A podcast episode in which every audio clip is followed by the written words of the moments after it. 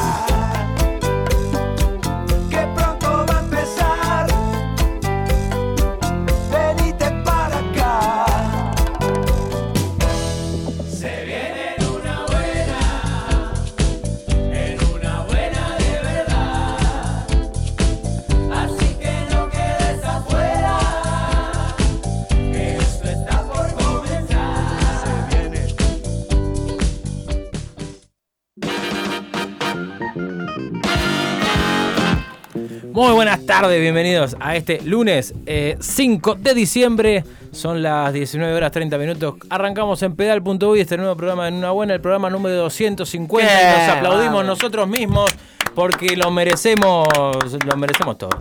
Eh, así pará, que- pará, 250 acá en pedal, también no, le mientas a la no, gente, no, Gastón. 250 es, es nuestro ciclo, como vi- la vida nuestra. Pero esto History, sería desde history. el, desde el 2016. claro. Está bueno, está Así que, que tuvimos como un impas de cuánto, cuánto tiempo. Eh, ¿Dos? sí, ¿Un no, año? Un año y algo, largo. Un año- un año largo. sí.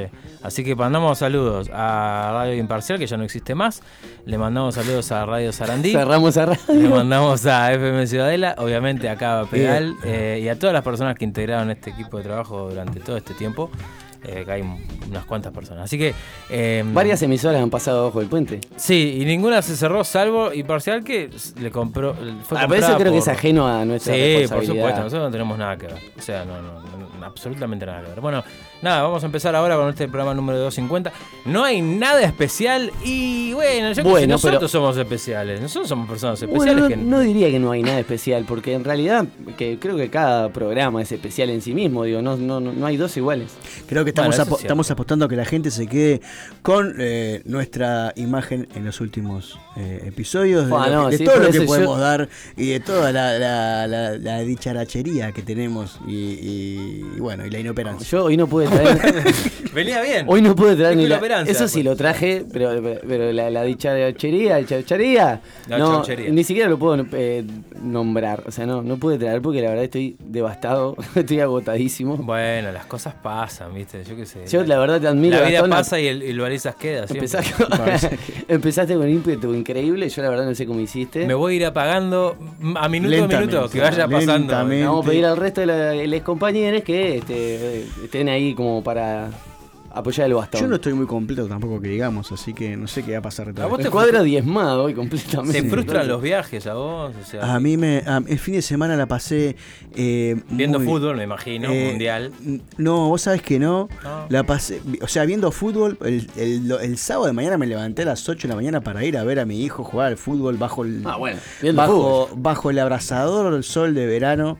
Eh, que había el sábado de mañana ahí en, en las canchitas al lado de ahí del, de donde estaba antes. eh, Bueno, eso mismo bueno, lugar, ¿no? En el Prado. ¿Estamos hablando del Prado? En el Prado, ahí. Bueno, en el Prado hay un es muy grande. la el cancha de. Rinconada era la que estaba ahí en lo- donde estaba antes este. No tengo ni idea. Ahí ¿En qué- enfrente, en qué lugar enfrente, decís vos? enfrente al Hotel El Edén, ahí en, en el Miguelete, ahí. Ajá, sí. El Edén no está en el Pinete, ese es el paraíso. El paraíso, bueno, estaba uno de esos. No, ese es el ajedrez. el ajedrez. Y tenés razón. estamos pasando nuestras a través de este, Claro, no, no, este eso, eso, micrófono. eso, sí, sí, sí. Ahí al costado donde, donde, eh, donde ahora hay un hermoso parque lineal ahí, este bueno, ahí aires puros, ahí bueno, un calor hacía.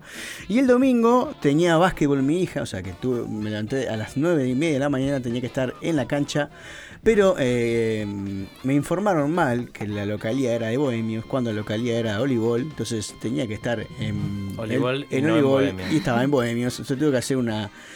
Una ráfaga. tomaste un helicóptero? ¿Qué hiciste? Es más o menos para llegar a, a, a Olivol desde Buceo hasta Prado. Y bueno. Ah, pero Y, y- feo, y cerramos el domingo con yendo a Colón, ahí atrás de los que conozcan la cancha de Libertad Washington, ahí bien a mano de Colón, ahí cerca de lo que era antes el- el ex Hospital Musto. No conozco ni en lo que era el en ni el. Libertad. es de Colón cuánto. más lejos. De Colón más lejos. sobre la ciudad de Montevideo, Sí, sí. Gastón, Este, en este y bueno, no, a, a las 6 de la tarde a llevar a mi hija a un cumpleaños, así que pasé el fin de semana arriba del Omnibus. Eh, bien, un saludo a la gente de CUPSA y de Come. Que fueron ¿Te que- trataron bien? ¿Sufriste mucho el calor? Eh, No, vos sabés que ligué un par de veces, ligué estos ómnibus que tienen aire acondicionado. Casi el, el, de- el del domingo de la tarde, que me lo tomé a las 5 de la tarde, que ayer, no sé el calor que hacía acá, y casi lo abrazo al chofer. De, así le dije, gracias. Pero no lo loco". hiciste porque estaba sudando, así que digo. Porque no me dio cosas, sí, pero casi lo abrazo y le digo, gracias, loco, te quiero, y está, pero no. Yo quería decir algo que eh, lo, lo- lo- le compete a Sanfer. ¿Vos sabías, Sanfer? eh, Fabián Guzón hizo una investigación Me exhaustiva. hice, me hice hincha y, eh, y fan. De, Comentáselo. estoy siguiendo al Club Nacional de Palo Solo. Ay, mirá, sabía que hay un Artigas de Palo Solo, sabía que hay otro clubcito también chiquitito, pero no, Club Nacional de Palo Solo. Club, Club Nacional Palo Solo, que está en la Liga de Agraciada jugando en estos momentos. Mirá. Eh, Debe haber algún familiar tuyo. me, lo recomen- me lo recomendó Facebook y le dije, ah, ah, no sé por qué, pero está, me lo recomendó ahí y tengo. Eh, ahora soy eh, uno de los 128 eh, seguidores del Club eh, Nacional Palo Bueno, Solo. no, no, entonces eh, te- tener como integrante un alguien de la Eh. torcida de, La torcida. de la hinchada palosolense. Liter- Literalmente. Eh, torcida. en- ahora a fin de año voy a pasar unos días en Cardona y no sé si no me voy a ver un, si se juegan unos partidos. de- no, ah, no, porque está el departamental de selecciones, no hay fútbol. No sé si es así el gentilicio, Sanfer. ¿Cómo, cómo ¿Palo sería? Solense? No, eh, yo estuve muy poco tiempo en Palo Solo, Claro. la verdad. eh, igual ahora me confundí porque el Artigas es de, es de Carmelo, Ah. porque es ahí donde más tiempo residí. Eh, imagino que ¿qué? 28 personas más o menos que van a verlo El, eh, creo que eran 125, 126 Obvio. eh, suscriptas y en, tal. en el Facebook. Rango sí. etario alto, imagino. ¿no? Sí, sí, sí, veterano. Mucho, usted hablando de usted en los comentarios. Bueno, debe ser muy pintoresco, ¿no? Acompañar un partido de esos debe ser. Sí, debe ser muy lindo. Seguro sin lugar para estacionar y ese tipo de cosas no te quedas. Ah, no, estacionás atrás del arco. Qué divino. Bueno, chiquilina, eh, vamos a contarle a la gente por qué redes estamos saliendo, como siempre, este, que es a través de Facebook, eh, en una buena, también a través de Twitch, en una buena show, y a través de Instagram en, ar- en arroba en una buena. Sí, Eh, correcto. También nos pueden enviar mensajes al 095-0699-49. Y bueno, hoy eh, fue una producción extrañísima del programa 250, extrañísima para nosotros por la- el modo de hacerla en sí. Pero vamos a hablar de cosas variadas. Una cosa pendiente que estaba quedando, que Florencia, que le damos la bienvenida, la tenemos acá, va a empezar ahora, ahora nomás con su, con su columna en la casa 11. En la casa 11, sí, que nos quedaba, nos había quedado para atrás. Y curiosamente 250, que es el programa, suma 7 y en el tarot el, el arca- el arcano número 7, los arcanos mayores, tiene que ver justamente con la casa 11 también. Así Mira, ¿viste que eso para la gente que dice que no va a haber cosas especiales el día de hoy. Mirá todo lo que pasó. O sea, por eso tuvo que pasar todo esto, que no, no venía, la no venía, no venía, hasta que vino cuando tenía que venir. No, está perfecto. Está, tomate el tiempo que quieras, ¿viste? Se te van a contar la- los días de licencia. Ah. el tipo, toda la maldad, ¿no? No le importaba que estuviera en cama, Es un ¿viste? Con sos- suero. Vos sos peor que la gente de la industria del K-pop. Oh, bueno, Ah, es- de eso vas a hablar tú. Sí, hoy vamos a hablar un poquito de eso. Eh, la verdad, hace tiempo que estoy al tanto de esto. Bueno, porque tengo una hija preadolescente, otra ya adolescente, que, que no le gusta el K-pop, pero la preadolescente un poco curte o curtió, está en esa ahí, indecisa, porque se está dando cuenta de lo macabra que es la industria. Y vamos a estar en la columna de música hablando un poquito de eso hoy. Eh, vamos a tener que escuchar un poquito de K-pop. Hay que escuchar de todo. Igualmente yo debo decir que cuando dice le gusta un poquito, es mentira. Una hora estuve escuchando K-pop. Yo en no la quiero una- dejar en osa, porque, o sea, en Bueno, realidad. está, cada uno le gusta A lo ella que le le gusta, gusta. le gusta, aunque pese a que sabe todo lo que mueve atrás de la industria. Y bueno, queríamos traer. ¿A vos te gustaba Luis Miguel y después cuando te enteraste de todo lo que le pasaba por el pibe? ¿qué Lo apoyaste más, claro, ¿Seguiste sí, escuchando? loco. ¿Lo seguiste escuchando? Por supuesto. Y- bueno, está, por eso. No tengo ningún Es- problema. es, eh, el, el padre de Luis Miguel es el primero que hizo un K ahí un K-pop pop con el, el hijo. Popcorn hizo. Mm, No, pero fuera de broma que la verdad que yo, eh, a medida que me iba enterando, eh, bueno, y ahora que este fin de semana estuvimos compartiendo un poco más, estuvimos hablando un montón, este, eh, nos fuimos por ahí a una- meter playita y eso, y me contaban, me contaban este, la- las miserias del K-pop. Y es una industria muy, muy macabra, a, la altura de preferís ir a la colimba que, que, ser artista de K-pop, la verdad. Bueno, además de eso, eh, Fabián Guzón iba a traer un, un descubridor de una, una persona que tenía como gusto, así como medio raro, eh, matar gente. En realidad vamos basados en, en dos piezas artísticas, una serie y una documental que hay en Netflix. Y bueno, bu- eh, investigando alguna más información que aparece por ahí, vamos a hablar de este personaje que se le llama el caníbal de... Bueno, se me olvidó ahora el nombre. eh, De Estados Unidos, es un tipo de Estados Hannibal Unidos. Lecter. ¿Eh? No, el señor Jeffrey Dahmer. Ahora después Ah, cuando volvamos voy a buscar, el, el- se me acaba de borrar el... No es que ibas a, ay, que ibas a Porque hablar es un cuadro, aparte es un cuadro de básquetbol de la NBA que aborrezco, entonces por eso se me olvida. Este, y vamos a hablar de, de la historia, pero más mm, quizás enfocado en, en, en- en, bueno, en no tanto en lo que hizo, que cualquiera puede buscar ahí, sino que bueno, en todo lo que pasó en su vida y, y cómo eh, afectó también en gran parte el, el resultado de esa, y, y algunas curiosidades que tiene, sobre todo en la parte final de, de su vida. Bien, y también vamos a hablar sobre eh, un... no sé cómo llamarlo. Bueno, los faros. O sea, los faros nefastos que puedes encontrar en un montón de partes de acá de Uruguay, en el mundo. Faros que cumplen obviamente una función vital, importante, pero que tienen una historia atrás, eh, en algunos casos trágica. Y bueno, vamos a estar hablando de algunos de esos faros, por ejemplo... eh, El que está en el Cabo de Santa está- María, que es en la, en la Paloma. La Paloma, bien, está. También podemos... Particularmente ese porque tiene una historia bastante, eh, bueno, trágica, si se quiere decir de alguna manera. Correcto. Eh, y bueno, que a priori uno no, no sabe, porque no sé, tipo, no curte mucho el lugar, o la- por ahí la gente que vive ahí, o si vas hasta ahí debe haber seguro una placa conmemorativa o algo que describa un poco la historia de ese faro. Eh, estuvimos pasando por un par de faros, estuvimos por el Cabo Polonio también, entonces también eso trae un poquito la canción que vamos a escuchar a, a continuación en breve. Y también, eh, bueno, creo que vamos a estar comentando un poquito de las formaciones rocosas que hay en la pedrera. Que hay una data así, yo... Bajaron los Marcia y dijeron, bueno, acá es el momento y el lugar. Pero lo vamos a contar llegado el momento. Tengo tres piedras, las voy a poner acá. Ahí va, exactamente. Y, la- y no salieron, o sea, quedaron ahí. Ahí va. Mm, hay una historia parecida en, Es un Punta- resumen, en eso. Punta Carreta igual, de piedras extrañas. En Punta En de- No, esa la Sí. llevó el Pepe Mujica. No, no, no, no, hay, una historia. Ah, la, voy Punta a- la voy a Carretas. traer para el final de para estos dos programas. Hay una historia muy interesante de una roca muy misteriosa que aparece en ahí en la playa de Punta Carreta, ahí en la curvita de, de ahí donde está el Teatro Verano, por ahí. Pero estás hablando de una piedra en, la el costa. mar. Sí, en la, eh, vieron que ahí no hay playa, hay rocas. Sí. Si uno se mete para adentro, o sea, yendo rumbo al mar, encuentra una roca que está, eh, incluso una parte de la cara está totalmente como si estuviera cor- cortada lisa y tiene unos, unos dibujos y unas cosas bastante extrañas. Ok, pero eh, ¿está marcado eso? ¿Y hace cuánto se sabe de este? Yo lo, descubrí ha- eh, hará dos años y la piedra sigue estando ahí. Aparte son piedras grandes, no, no es que son, Pero- son unas rocas bastante grandes. Pero todo este misterio que decís, o sea, ¿lo, lo- lo dedujiste vos o lo viste en algún lado? No, no, no, vi, vi, hay videos incluso en, en Ah, YouTube que gente que va y, y, eh, tira hipótesis de lo que puede ser. Gente que va, toca la piedra y desaparece. No, no, no, no hay ninguna historia, no, no hay ninguna cosa esa, pero sí Ah, los dibujos que pero hubiera tiene, estado bueno. tiene unos triángulos y como un ojo y, y es rara. Ajá. Marciano, otra vez. Bueno, ¿Es eso o, o- o no sé? O Cachete Esper cuando salió de.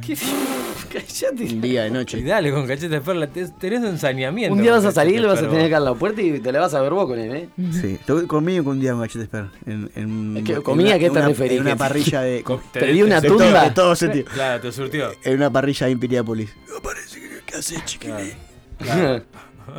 bueno, sí, muy particular la voz de cachete. Bueno, acá eh, una persona es, eh, por el WhatsApp dice que el asesino es de Milwaukee. Milwaukee, va. ¿tá? Está enojada porque hay muchas Florencias, eh, por ejemplo, porque es una persona que se llama Florencia. Claro, ¿qué, queremos- Y qué- no- qué podemos hacer con esto? Y eh, Llamamos, ¿tenés. Flor, ¿tenés otro nombre? Tengo, tengo. Bien. da. ¿Querés decirlo? No, no. No querés decirlo. Sí, sí. Ah. Tiffany, mi segundo nombre. Ah, claro. Ah, vos- Claro. Te juro que Tiffany me dice mucha gente. ¿eh? Florencia Pensé que era Tiffany. pensé que era el apellido. Hoy, en conociendo a tus Ah, compañeros claro. de trabajo. Bueno, sorry. Yo tampoco sabía, ¿no? Ah, Tranqui. No, yo- Bueno, y hay gente que nos felicita por los 250 programas, por ejemplo, Oscar desde Jung. ¿De la olla? O Yang, o Jung. No, no, desde la olla, no le pega a nadie. Eh, más bueno que el pan. Eh, Darío, que está en alguna parte de España, no sé en dónde, porque estaba con. Alquiló un motorhome y se fue por. por Qué, qué bueno que hubiera, que partes. hubiera acá en la olla un Oscar, ¿eh? Un Oscar. Claro, un Oscar de la olla. Sebastián, Ay, Sebastián ay, ay. Silva de la banda Koskov también este, manda saludos y dice vamos arriba a esos 250. Bueno, gracias. A todos. Bueno, chiquilines, ¿les parece que nos vamos a Sí. Una Ya. cancioncita? Sí, pues no tengo más ganas. ¿Sí? ¿Ya, No. ya, ya te entraste en el cansancio ese? Y claro, son 15 minutos como pum, pum, pum, bien arriba. Y después ya baja. Bueno, perfectamente podríamos entonces eh, eh, marcar tu actitud con esta canción, ¿no? A ver. Y por ahí, claro, es un tema de Jorge Dressler, que es 12 segundos de oscuridad. Entonces vos haces un destello de luz, que fue como arrancaste el 15. programa y el resto son los 12 segundos de oscuridad. Pero fue al revés. ¿Qué Fueron es lo 12 re- segundos de, de- de luz y 14 minutos de oscuridad. Bueno, ponele, puede ser así, pero no vamos escuchando entonces de Jorge Dressler 12 segundos de oscuridad.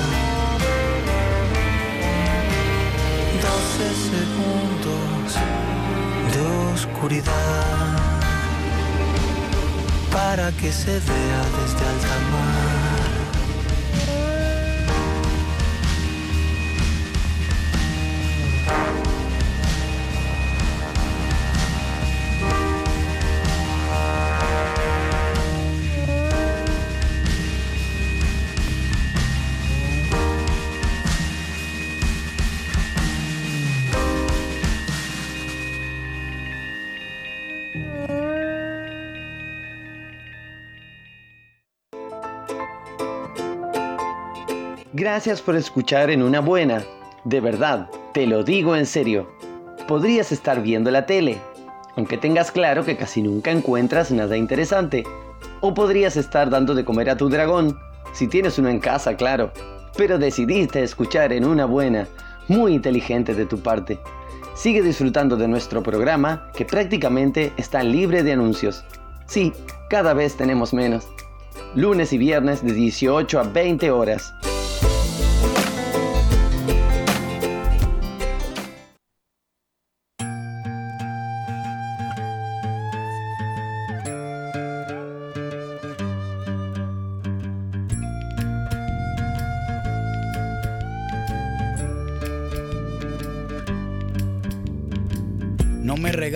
Libros porque no los leo.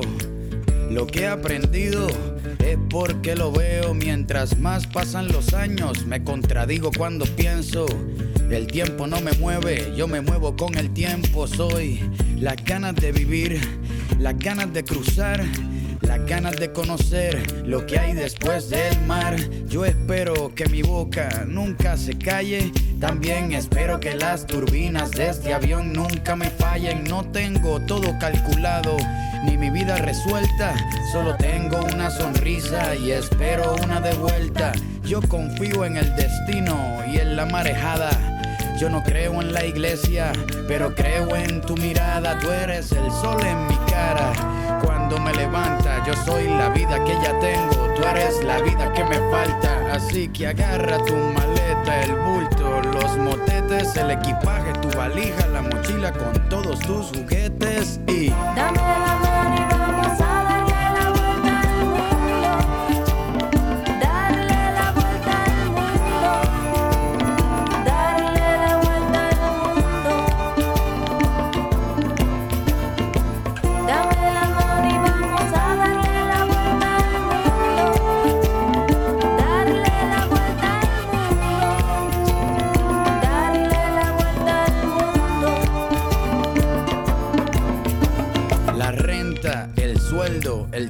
en la oficina.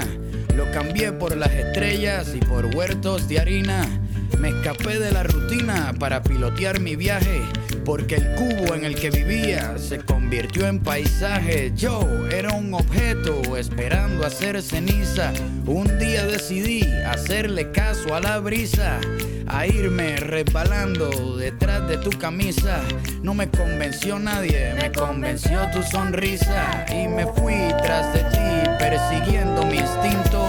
Bueno, escuchábamos de la voz romántica de René y sus calle 13. De romántico este hombre no tiene. La vuelta, no sé, la vuelta no, al en la voz, en la voz. Em, La voz. Depende para quién, creo yo, ¿no?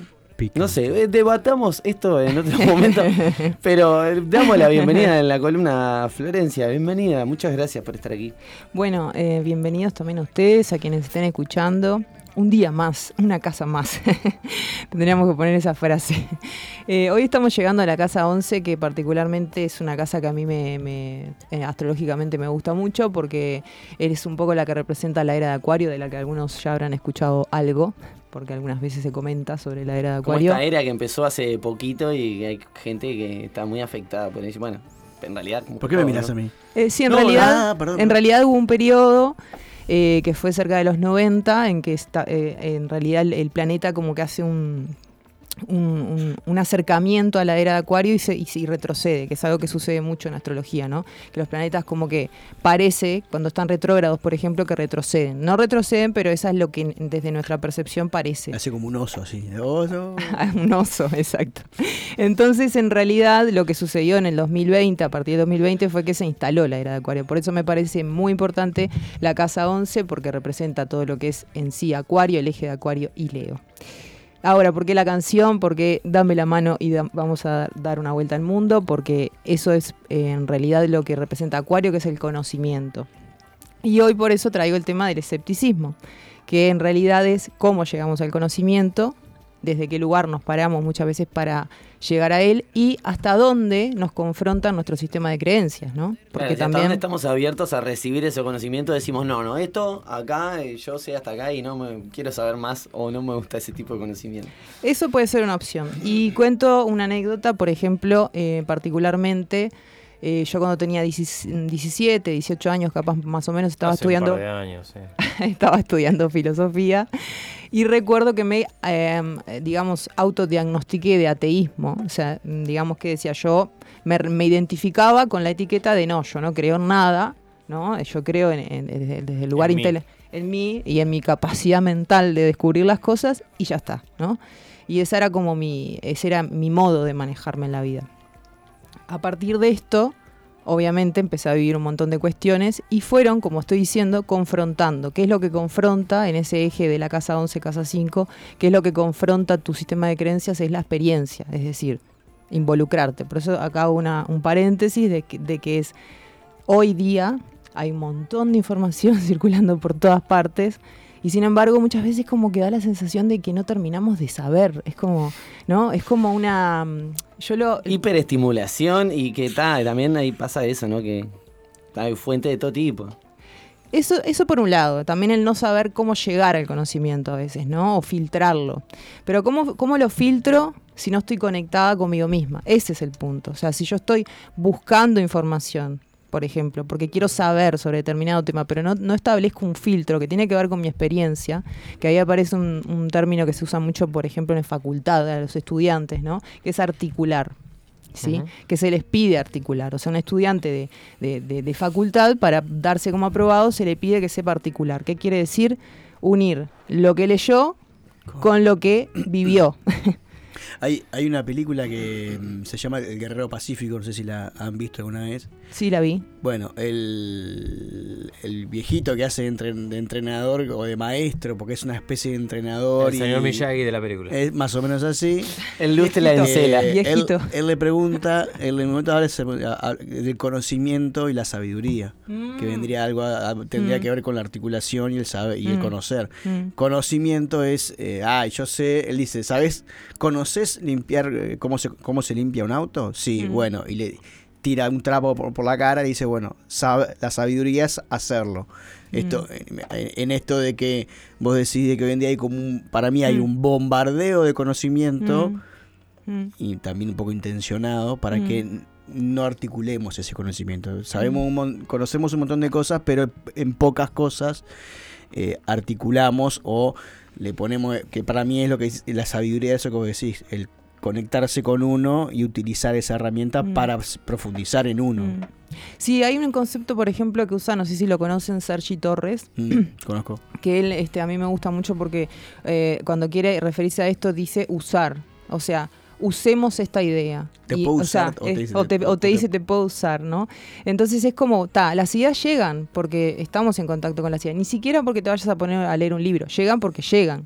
incluso a veces naturalmente. Pero eso, si no lo uso en el sentido de como te pones una prenda de ropa y te la probás a ver cómo te queda, usar la idea, a ver cómo te queda, cómo te queda en tu vida, cómo te queda en tu experiencia. Ahí va, a ver si, si cuadra en ese mundo de pensamiento que tenés vos, de alguna manera. Sí, y sobre todo porque esta casa 11 representa el conocimiento del ser. Acuario es el conocimiento del ser. Por eso muchas veces el, el- el estereotipo de Acuario es el bohemio, el que está solo. Ahí está Fabián, pu- puede dar feo, no, no sé. Eh, de, de esto ¿Soy que estoy diciendo. Che Wander. Es el estereotipo Ay, justamente de, de, de, por ejemplo, la idea esta como un poco de espiritualidad, ¿no?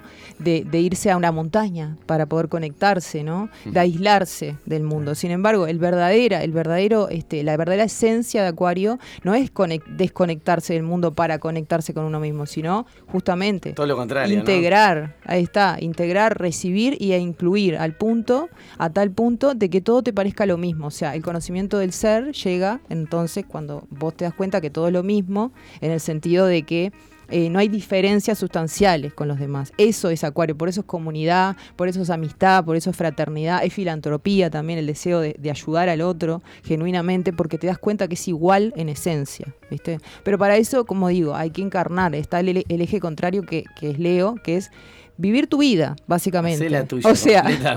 Bien gato, así, ¿no? Sí, es que en realidad eh, esto lo, lo repito constantemente porque veo que hay un montón de conocimiento, como, como vos decías justo que le decía, eh, además en la película el, el señor eh, se llama, le dicen, o le- se llama Sócrates, ¿no? Sócrates, sí. Entonces me parece como muy simbólico porque Sócrates eh, filosóficamente aplicaba lo que se llama eh, la mayéutica, ¿no? ¿Está bien Sí. dicho? Sí. Que ese- Preguntar, preguntar, exacto. preguntar hasta que.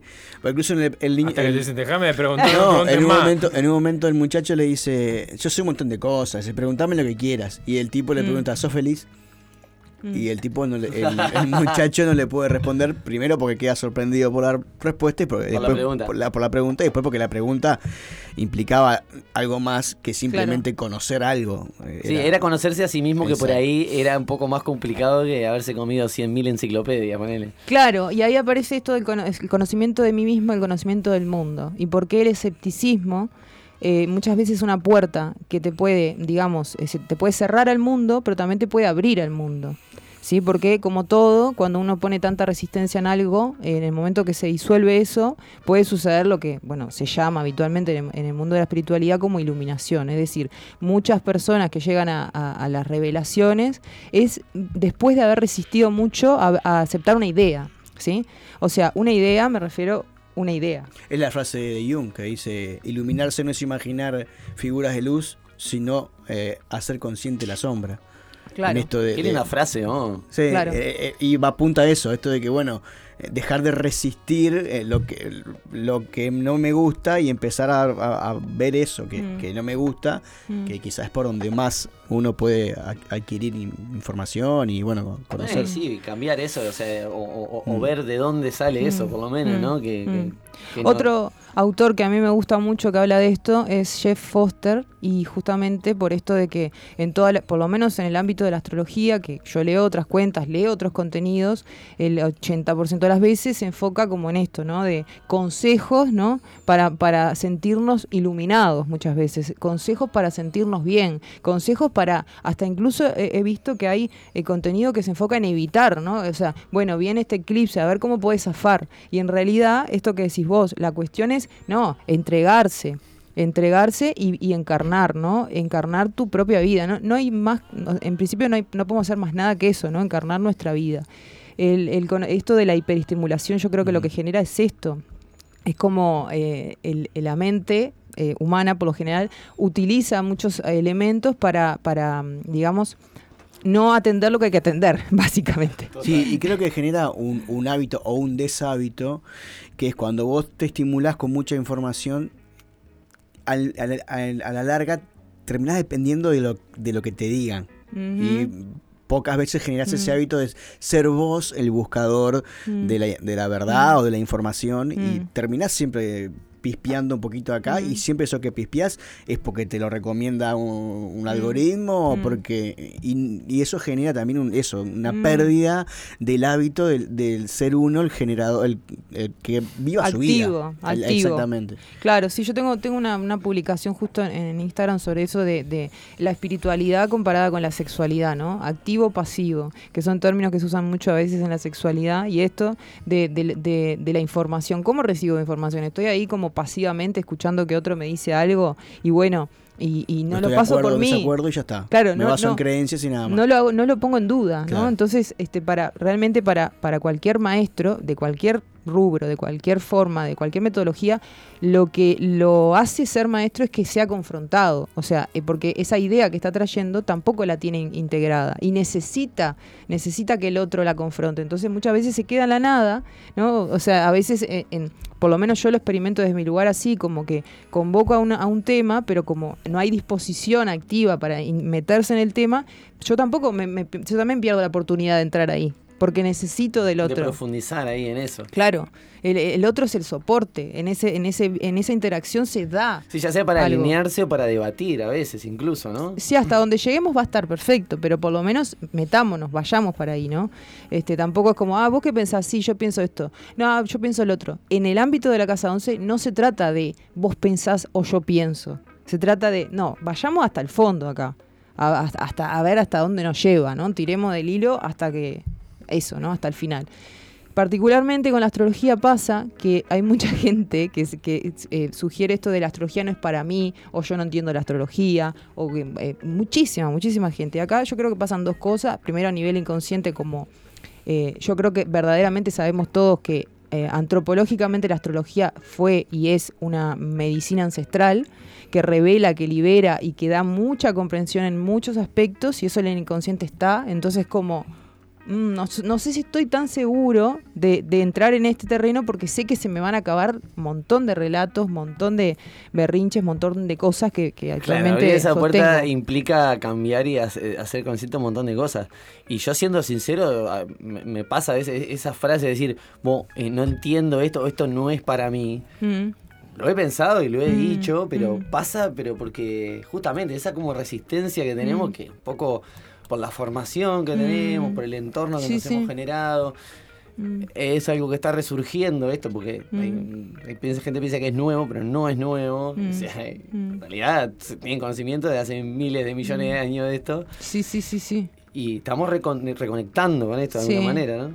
Claro, lo que yo siento que estamos re- eh, queriendo reconectar como desde un lugar más, a veces el hemisferio izquierdo, que es esto, a veces esas respuestas surgen desde nuestro hemisferio izquierdo, que Ah. quiere entender, entender, entender. Racionalizarlo Eh, todo. Claro, no, pero yo no entiendo que, que es el Venus en conjunción en, en Plutón, o sea, se- me bloqueé el cerebro, ya no puedo, no puedo escuchar más, ¿no? Pero claro, no tenés que escuchar desde ese lugar, hay que escuchar desde otro lugar esa información, ¿no? O sea, saber que cuando pasan determinadas cosas, saber cómo se revisar y cómo se siente uno. Claro, lo que yo siento que, se, que, se- que lo que sí hay que reconectar es como el recuerdo, el recuerdo de que el lenguaje simbólico es universal. O sea, si es universal, significa que es para todos o no es para ninguno. O sea, esto es radical.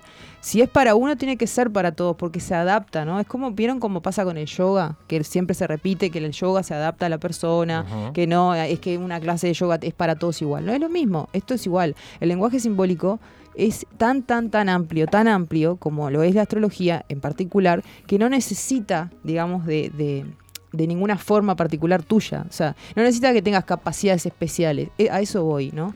Este, a veces, justamente creo que, el hecho de colocar a la astrología y a la gente que trabaja con astrología ahí en ese lugar como tan lejano, tan técnico, es un mecanismo de defensa. Pero no, no, este es el punto. ¿De qué me estoy defendiendo? ¿De algo que me va a hacer bien? Eh, ahí está la distorsión. Lo, lo que pasa es que también, no sé, no sé por qué puedo interpretar que también algo intencionado, esto de, de, de banalizar la astrología en leer el horóscopo. También, ¿no? De, lo mismo que Bueno, genera lo mismo mm. que esto de la hiper, del hiperconocimiento. De, ah, bueno, está, Mm. leo el horóscopo y Mm. ya mm, tuve un contacto con la astrología. Y, y- y es Mm. muy poco eso, Mm. lo que en realidad Sí. O nada, o, o- o deja un, un lazo de, de totalmente ficticio de lo que realmente es la, es la astrología. Eso puede ser también, y yo lo vinculo también al mismo eje, porque en el eje de la casa 5, que está Leo, como ya que ya pasamos por ahí, está como, eh, eh, eh, se simboliza un poco lo, mm, lo con lo que me identifico.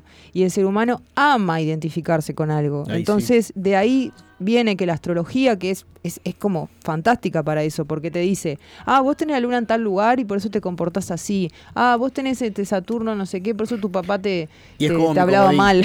Y entonces es como que le Ah, estás yo soy dando... Leo, chao. Claro, o sea, a mí me hace mucha gracia como antes, con vos hablabas del horóscopo, ¿no? Yo Mm. también entré por el horóscopo y, y- y me, me tenía un prejuicio tremendo, porque yo decía, ¿esto qué es? Esto es para gente incrédula, que no sabe lo que quiere, ¿no? Yo me acuerdo, pensaba eso de las revistas, ¿viste? Bueno, A mí me pasó el caso de mi madre que trabajaba en un diario que no voy a nombrar, pero es el más vendido.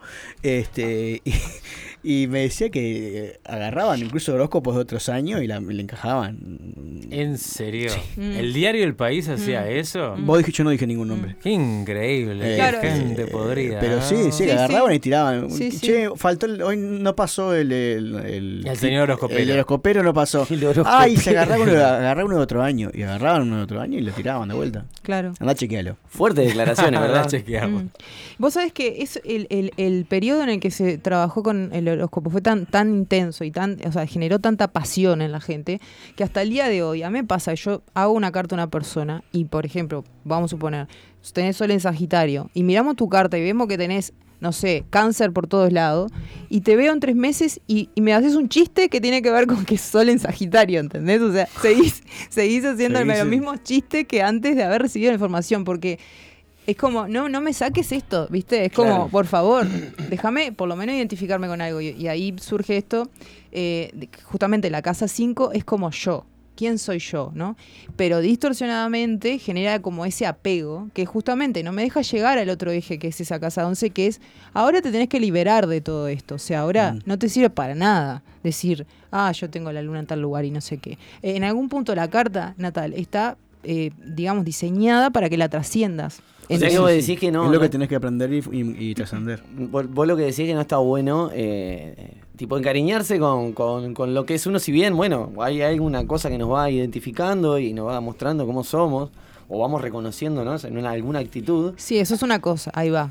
Reconocerte. Eso. Pero identificarte, es más, lo dice la, la palabra Bueno, eso es- identificar, es- ¿no? hay una delgada línea quizás ahí en una cosa y la otra, porque quien no, nos, nos reconocemos en algo. No te digo que estoy arrastrando la lengua. Este, nos identificamos con, nos reconocemos en algo, pero, pero nos hace identificarnos quizás por momentos a Claro. reconocernos en algo. El proceso de reconocimiento es algo como más natural y orgánico. Lo reconoces, no, no hay show, no no hay drama, tranqui. El- la identificación es como que hay una- un gesto de hacer fuerza. Estás seleccionando algo internamente, pero ya con el deseo, el deseo de- desesperado de que sea eso. Es como, como agarrarse ¿Entendés? una bandera así, con Sí. fuerza, ¿no? Claro, es leer el horóscopo que te dicen, vas a ganar, te va- vas a tener fortuna y te vas a agarrar de eso porque decís, esta semana es, la- es mi semana, voy a Claro, si te, queda, si te queda bien el bondi, le vas a querer tomar, seguro. Claro. Pero es también lo que vos- eso que vos decías de que el, el ser humano le gusta eh, reconocerse en algo o hacerse parte de algo. También está esto de que alguien me va a salvar o algo me va a Yo- cambiar la vida, que también me Sí. parece que es intencionado, esto de que vos por vos mismo no vas no podés valerte y necesitas o que hay- venga un político y te cambie la vida o venga un horóscopo y te cambie la vida. Hay como esa naturalidad hoy en día de que algo va, me va a pasar que me va a cambiar la vida y, y no tanto de, bueno, me busco adentro y yo transformo ese cambio o genero ese cambio. Puede ser, sí. Yo utilizaría más la palabra identificarse que reconocer, ¿no? Bien, en sí, ese sentido. identificarse, sí. Eh, sí, puede ser esto de ceder el poder o proyectar el poder afuera. Me parece que tiene que ver con no involucrarse.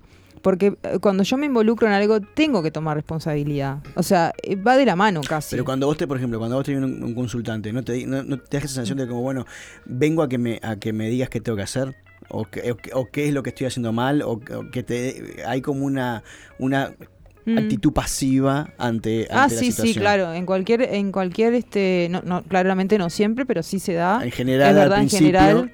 O al menos el primer acercamiento. Mm. Muchas veces es como, ah, me quiero hacer la carta natal porque hay, eh, no sé, necesito responder estas preguntas, ¿no? Eh, entonces voy. A que me la- entonces venís a que te las responda yo.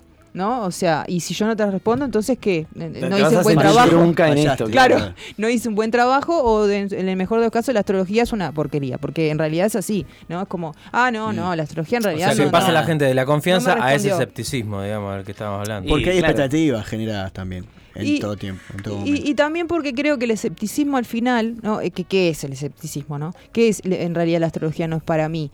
Que sabemos también que la astrología tiene un ámbito de lo, de lo, de lo divino, de lo, de la de lo que tiene que ver con lo espiritual, con el, con el campo de lo invisible. Entonces, me implica un acto de fe también. A ver, no, no, no, no lo vas a ver, no lo vamos a venir acá a racionalizar y yo te voy a mostrar tu carta y, y no, no es una ecuación. O sea, ese es el punto. La otra vez hablábamos con Lorena, que es una astróloga que, que trabaja y vive y también escribe poesía y vive en Argentina, sobre qué era interpretar. Y, a- y llegamos a la conclusión de que interpretar tiene que ver mucho con la, con la parte activa del, del que está ahí, del otro lado, ¿no? O sea, que está mirando su carta con, con- con apertura, que está mirando y recibiendo esa información eh, de- con una actitud de estoy decidido a que esto me transforme. Y al interpretarlo también no está como un poco creando esa realidad que interpreta. A ver. Claro, con respecto a decir, bueno, eso, estoy este, interpretando una carta natal Sí. o lo que sea que me están haciendo, y al interpretarlo, o sea, yo ponerle de mí Sí. y, y- e interpretarlo de alguna manera, decodificarlo o proyectarlo en mí, lo estoy eh, creando de alguna manera también, ¿no? Claro, por eso- Proyectando, creando, ahí. Claro, por eso es tan tan importante, ¿no? Que, que cu- cuando, o sea, crear nuevas realidades, porque vas a crear nuevas vivencias. Y si vos te vas de la sesión, este, en- eh, digamos, con una visión y una interpretación mucho más amplia de la que llegaste, vas a tener una visión, una vivencia más amplia también. O sea, me explicó, de cualquiera de esas relaciones que, que- se mencionaron, de cualquier acontecimiento que trajiste, de lo que sea que te está pasando, pero vas a ampliar. O sea, en realidad por eso te digo, el, el- el fin no es tanto lo importante, ¿no? Sino eh, eh, lo que nos trae, toda la información que trae, transitar ese camino, en realidad. Es como abrirse a transitar el camino, no tanto a responder, porque a veces lo que sucede es que yo creo que tengo esta pregunta y en realidad cuando llego al, acto no tenía esa pregunta, ¿no? Eh, Krishnamurti también hacía eso mucho en, sus conferencias en vivo, bueno, además de que era un apasionado, ahí, ahí vemos bien claro el eje de la casa 5 y la casa 11, o sea, el tipo transmitía conocimiento a donde fuera, pero apasionadamente, o sea, estaba encarnando lo que estaba diciendo. Hay una diferencia eh, muy grande entre escuchar a una persona que está diciendo algo porque porque está de moda o porque lo leyó en el libro y le, y le parece coherente a que lo vivió. O sea, hay una diferencia pues lo sentís. Eso genera feedback. Mm. Eso es la casa 5. El feedback de corazón a corazón con el otro, de mente a mente. Particularmente Acuario es como conectarse con las mentes de los demás. Sí, y la conciencia. Por esto Desde pasa este esto de que, de que ya no importa tanto lo que decís, sino con la conciencia que con lo que vos lo estás diciendo. Exacto, exacto. Y él mucho mencionaba esto de, eh, eh, hasta parecía que estaba como molesto y enojado, ¿no? Cuando la gente le hacía preguntas como, pero vos te escuchás la pregunta, como que decía, vos estás escuchando lo que estás preguntando, porque muchas veces la respuesta está en la pregunta. Pero como no nos estamos escuchando, lo que hacemos es depositar en, en otro lugar esa pregunta, ¿no? Entonces, claro, desde ese lugar, el escepticismo eh, en realidad es un efecto, ni siquiera es una decisión, es un efecto de, no- de- que hay una parte de vos que no desconoces por completo. ¿no? Porque lo natural es que surja la pregunta y lo natural es que quieras responder esas preguntas, en realidad, orgánicamente. Eso es lo que pasaba antes, ¿no? En, unas, en un, este, bueno, antes, y se van repitiendo los ciclos, ¿no? Pero la astrología de- de Babilonia, este, nadie se le ocurría decir, no, la astrología, perdóname, pero no es para mí. ¿Pero por qué? Porque es como, ¿cómo vamos a poder tener la elección, digamos, de, em, de creer o no creer en algo que es parte, de, digamos, de, la historia vida? natural de humana. Exacto, y que está integrado por completo. Bueno, pero ahí, est- ahí están eh, estas cosas intencionadas, porque hasta que se implantó la forma, el sistema educativo que conocemos, por lo menos en Occidente, se, se educaba a, lo- a los- a los hijos con, con astrología.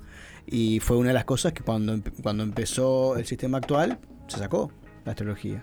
Claro, sí, ahí aparece el Imperio Romano, Ujú. este, aparece el calendario gregoriano, aparece el zodíaco, o casualidad, que aparece esa, esa rueda zodiacal dividida en 12 partes iguales, cuando las constelaciones no son iguales, o sea, se pierde hasta, hasta, la, hasta la, la- la característica del cielo en el camino, digamos. Este, la astrología tropical, que es con la que trabajamos nosotros, obviamente no es tan exacta como la astrología eh, oriental, que utiliza los grados de- del cielo, porque, a ver, estamos hablando de, que la astrología tiene que ver con la astronomía. O sea, en algún punto, y con la física cuántica, y, eh, con la mitología, o sea, es muy, muy integral. Entonces, mm, realmente, eh, a, mí me ha pasado un par de veces ponerle de estar en sesión y que eh, hacer la carta, ¿viste? Es que la escuchara la, eh, la persona y me dijera, no, no, es que no, no puedo entender, no puedo entender nada, ¿no? O sea, y, y vos darte cuenta que es como si hubiera dicho, hubiera tomado la decisión antes de venir de que no va a No va a entender, nada, ¿no? O sea, hay una, hay una predisposición ya a no, no quiero, no puedo, no quiero recibir esta O sea, ni información. siquiera le surgen preguntas, decís vos, Diego, tipo, la, la da la curiosidad de decir, pero espera, esto que me decís vos, ¿qué quiere decir? O... Bueno, a veces surgen Ah. preguntas y tienen miedo de preguntar por el, el- el miedo al, al la ridículo. respuesta, capaz. No, también a, a preguntar. Ah, o la pregunta, decir, estoy que- haciendo preguntas boludas. decir, Claro. no, eh. Pueden ser varios factores, pero también lo que decís vos, ¿no? Que el paradigma educativo no nos enseña, o sea, no Mm. nos enseña, por lo menos estos últimos años. Ahora ha vuelto un poco el sistema con los niños, ¿no? Que se fomenta mucho más el, el sentir, ¿no? En, lo- en los niños pequeños. Pero durante mucho tiempo el paradigma eh, fue incentivar y sobreestimular el hemisferio izquierdo. Es decir, si vos sos bueno con tu hemisferio izquierdo, vas a ser muy exitoso en la vida. Y ahora esto lo que sucede es que nos está confrontando porque particularmente con la astrología, no sirve de nada, pero realmente no sirve de nada, si no integramos el hemisferio derecho, que es la parte más emocional, intuitiva, eh, creativa, justamente. ¿Creativa para qué? Para recibir esa información y, y- y transformarla también, ¿no? O sea, em- Usarla. usarla, claro, que no esté ahí como, bueno, este, ahora este año me hice la carta natal, el año que viene, bueno, no sé, me voy a hacer la... la- Esperaré otro año para hacerme otra, a ver si, son parecidas. Exacto, me Claro. da- eso pasa mucho también. Seguro, pero es como también está bueno eso de incursionar, tratar de, de- de probar cosas nuevas y demás, pero como dicen ustedes, o sea, te- teniendo conciencia de lo que vas a ir a buscar, sabiendo, queriendo, teniendo una idea de lo que querés ir a buscar, no hacerlo por hacerlo, por el solo hecho Sí, de... o abrirte a lo que a lo que vas a recibir y listo. O sea, decir, vas a buscar algo, pero ya es como idealizar algo que no sabes lo que va a pasar. Entonces decir, bueno, abrite a lo que suceda. Mm. Pues puede ser. Yo tengo el medio cielo en Virgo y les cuento, el medio cielo en, mi- en la carta natal es como eh, tu lugar como más este, eh, visible públicamente, ¿no? Entonces, a mí me pasa que con la astrología yo muchas veces lo que termino haciendo es como como ordenar, como quien dice, ta, pero esto va acá, esto va acá, hasta acá. No, no estoy tanto hablando de astrología, porque ya hay un montón de información de astrología. Lo que no hay tanto es claridad al respecto de para qué estamos hablando de esto, ¿no? O sea, eh, bueno, mm, bien, claro, ¿para qué y para que te sirva? Porque si vas a consumir un montón de contenido, mm, y claro, ahí está la, la cuestión. Claro, capaz que no queremos que nos sirva. Y estábamos haciendo un, un paripé, ¿no? Este- El paripé. El farifé. No sé esa palabra. ¿Qué palabra? ¿Cómo me vino? No sé Está muy bien, está muy bien. no, paripé, así que en España lo usaba, mira, se me vino ahora. Eh, entonces, bueno, esto de la astrología no es para mí, eh, obviamente casi siempre la astrología no es para mí, viene desde, por lo menos a mí me llega desde la mayoría de, este, varones, hombres. No digo, no digo que sea una particularidad de los hombres, pero sí creo que es una particularidad de que la energía masculina, como digo, tiende a querer entender. Claro, tiene menos hemisferio derecho por ahí. No menos de cantidad. No, no, lo utiliza menos. eso. Lo usa Sí, menos. le- ahí está, lo usa menos. Y eso es muy interesante porque si vemos que el hemisferio eh, es como cualquier otra parte de tu organismo, que obviamente si vos lo dejás de usar va a quedar ahí, que parece que, bueno, lo llevas y lo traes a los lugares, pero digo, no, no está, eh, o sea, hay que desarrollarlo, a eso voy, como un músculo, como cualquier cosa. Este, no, no vas a llegar de un día para el otro y vas a entender, pero el punto es, ¿quiero o no quiero? Esto es la pregunta que yo haría. ¿Quiero entender esto? porque me doy cuenta, porque yo en el masculino particularmente, o en, la- las personas con, ma- con más energía masculina, lo que noto es que no, no quiero. En realidad, no, no quiero. Entonces, esto de no es para mí, tengo dificultades, no, pero no puedo, me sirve, me sirve para, ter- para digamos, zafar un poco del- de, no ver ese no quiero, porque en realidad sé que eso me va a brindar información. Lo sé inconscientemente, claro, ¿no? Como la mayoría de los saberes que están ahí en el inconsciente. Y voy a decir que ese acto, ese acto inconsciente es porque no queremos laburarlo o tenemos miedo de laburar eso, de decir, bueno, ta, me cierra esto y mm, no me, creo que no me sirve para decir, oh, ta, mira, si no tengo que laburar todo esto que se me cae en...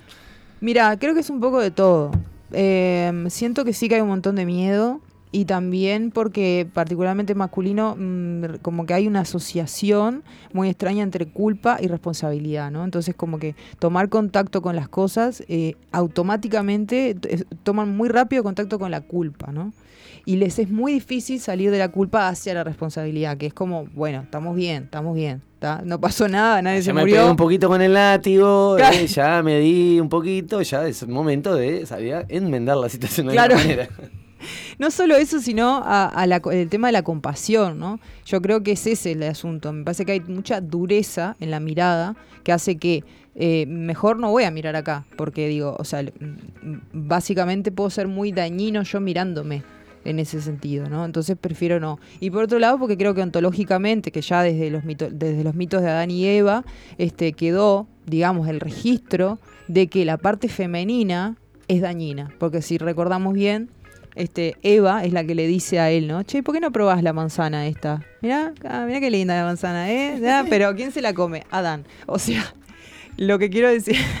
Qué revelaciones, ¿eh? Lo- ya momento, sabía que ibas a decir algo, de revelaciones. Lo que quiero decir es que a, nivel tonto. inconsciente, ¿no? En ese, en ese, vamos a decir, principio y el origen, ¿no? De masculino y femenino, queda la, res- digamos, la culpa, ¿sí? Es de la parte que quiso experimentar, que quiso sentir. ¿sí? Que es la parte femenina. Entonces, esto lo menciono constantemente porque me cierra por todos los lados, ¿viste? Es como una cosa que...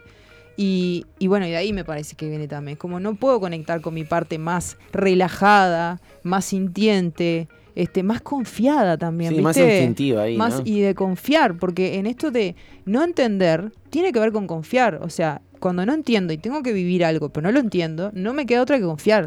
O sea, Y, y aparte, esto de lo que hablábamos al principio, de empezar a, a poner en duda todas nuestras certezas. Entonces, cuando vos te abrís a eso de, bueno, me están dando una información nueva, si es nueva eh, y, y- y te hay ruido, es porque te está moviendo algo que vos tenías como, como seguro. Si no, Mm. te- la información es la misma que venís escuchando y no te, no te genera absolutamente nada.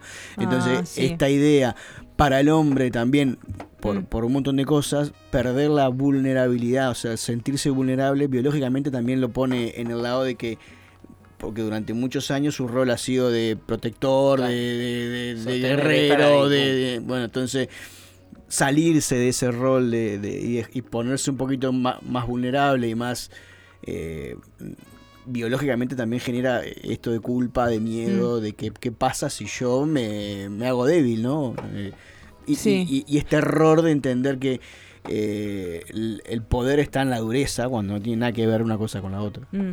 Dijiste debilidad, me quedo con vulnerabilidad igual, Mm. mejor. Y después está bueno lo que traes, sí, porque es verdad, para mí también, o sea, el, el apego, o sea, el fanatismo con la astrología es igual, es lo mismo Mm. que el rechazo este como en plan, eh, la burla, ¿no? O sea, Mm. estamos hablando de astrología y te burlas, bueno, es exactamente igual que si te leyeras el horóscopo todos los días, porque estás generando el mismo nivel de atención Claro. este, internamente. Entonces, bueno, me parece interesante que, que lo, lo, lo revisemos. La astrología es para todos. Ya lo dijo Cristina Kirchner, el fútbol para todos y la astrología también. Astrología para todas y todos. Saluda a la que nos está mirando. Sí, claro. Bueno, Flor, muchísimas gracias por una columna más. Igual tengo Ah, pará, entendido- hay, eh, a través del WhatsApp hay gente que quiere hacerse la carta natal. Entonces, da, da información. Claro. ¿Cómo, eh, ¿Cómo se pueden contactar con eh, Florencia, Arco Dorado, Maitri eh, y todos sus alter egos? Eso suena un poco extraño igual. Bueno, yo normalmente para Pero sos todas contactarme ellas. Voy a pasar mi número de teléfono, porque ya todas las redes me- es como demasiado. Eh, 092 Simplificar, ¿no? 497-675 y si no por la cuenta de Floreciendo que siempre queda etiquetada igual ahí en, la- en lo- en En los, el en vivo. los vivos, así que por ahí también. Flor es siendo Hay con una H en el en el medio. medio y Ah. siendo con S. Gracias. ¿Ah? No, gracias a vos. Eh, música había. Sí, viene una música que vamos a contar un poco de las tras bambalinas de esta situación porque, No, ¿por porque me encanta. A nadie, a nadie no le es ninguna miseria. Lo A que pasa nadie es le que interesa y, y- y no hay A nadie le interesa, está diciendo. quienes que- siguen este programa han escuchado que una canción de Bob Sinclair Bob que se llama eh, World Hold On. Bueno, cantemos entonces. La hemos, la hemos reproducido un par de veces justamente eh, que iban a ir en este espacio e irían en este espacio. Pero dijimos, bueno, ta, ya la tercera es, Es otra sí, canción. Es otra ca- Te lo juro por mi vida y yo no soy de jurar. Entonces, bueno, eh, por una obra de magia del Sanfer que nos ha ayudado con esto, vamos a poner eh, el lugar de World Hold On, vamos a escuchar de Foo Fighters Learn to Fly.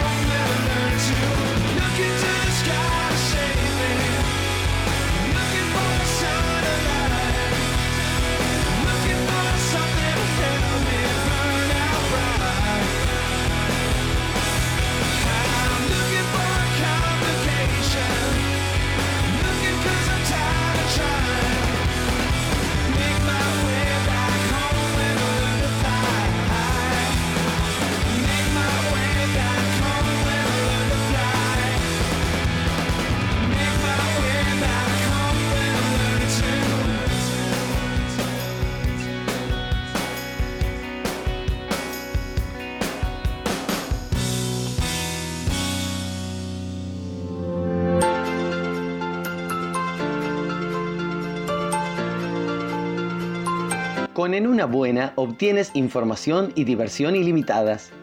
Hablar de límites me recuerda la historia de nuestro amigo Robert. Él quiso romper los límites de la gravedad y saltó de un noveno piso con su bicicleta para hacer un truco. En su recuperación con quietud absoluta, escuchó todos los podcasts de En una buena. Haz como Robert. Escucha todos nuestros programas en vivo y on demand, pero sin la necesidad de saltar de un noveno piso.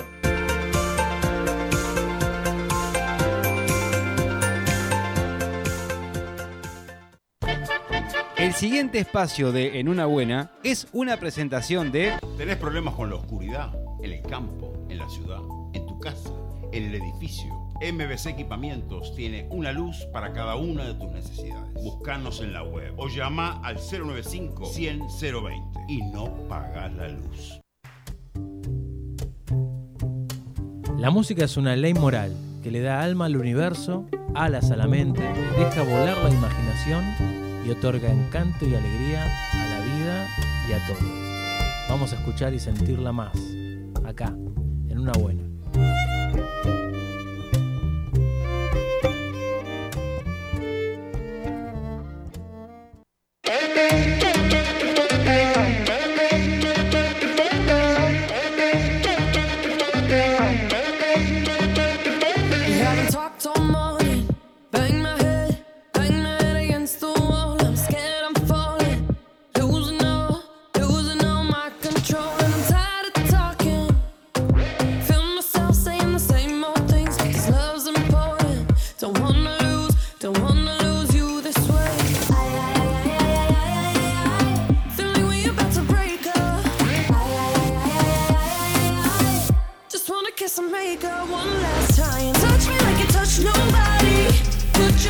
Antes de que Fede empiece a largar espuma por la boca, repetimos el teléfono para comunicarse con eh, Flor para, bueno, para pedirle la carta astral y demás cosas, ¿no? Que le va a contar que va a estar también con la negra asada una cosa increíble.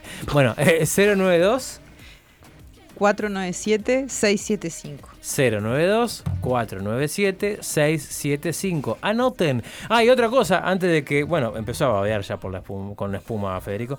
El 16, el día Saca 16. la lengua, la lengua que se muerde. ¿Por qué me bardeás? Estoy El esperando día, que termine de hablar. el Gastón. día 16 de diciembre, el- nuestro último programa del ciclo, Ah. vamos a estar haciendo el sorteo eh, para regalarle a tres personas diferentes. ¿Regalar porque o ya- regalarse? la- bueno, Ah, sí, el que quiera tomarlo así y tomarlo como propio el regalo y si no lo regala a alguien, no sé. Bueno, 16 del 12. Entren en el perfil de Instagram del programa, es arroba en una buena, está eh, fijado eh, las, las bases del sorteo. ¿tá? Tienen que entrar, van al perfil, tienen que ah, seguir al programa y a las tres cuentas que están Que ahí sortean. regalando cosas, Ahí que son lo de Robalizas, Abataller y Ropa, Ropa para, para jugar. jugar. Y eh, arrobar a dos amigos. ¿tá? Y después compartirlo. Esas tres cosas tienen que hacer y ya están participando del sorteo. Vamos a buscar la, la manera más amena de hacer eh, estos tres regalos. Eh, vamos a hacer tres, tres ganadores diferentes, porque si no, una persona que se lleve todo eh, ta, va a estar demasiado, demasiado contenta. Vamos a regalar la alegría a tres personas diferentes. ¿tá? Bueno, dicho esto, Riffle, K-pop. Bueno, me siento este como, como que tengo que dar una explicación de por qué está sonando ¿Por qué estás K-pop. escuchando esto? Claro, y, y más que hay mucha gente resentida con Corea, ¿verdad? ¿Con Corega? Con Corega, Ah, sí, porque hay gente que no le ha funcionado y se le despega el queque. Y, Claro. y- y también pasa que este, con Corea, por el- la reciente eliminación. Bueno, de- pero ellos comieron cuatro y ya pasó eso. ya está. ¿Ya pasó? Sí, bueno, sí. no, no creo que haya pasado porque, o sea, ya quedamos La fuera. próxima columna de música es música brasilera. Ahí va. Es, es por, por, En eh, por homenaje. transitiva y por homenaje a los brasileños.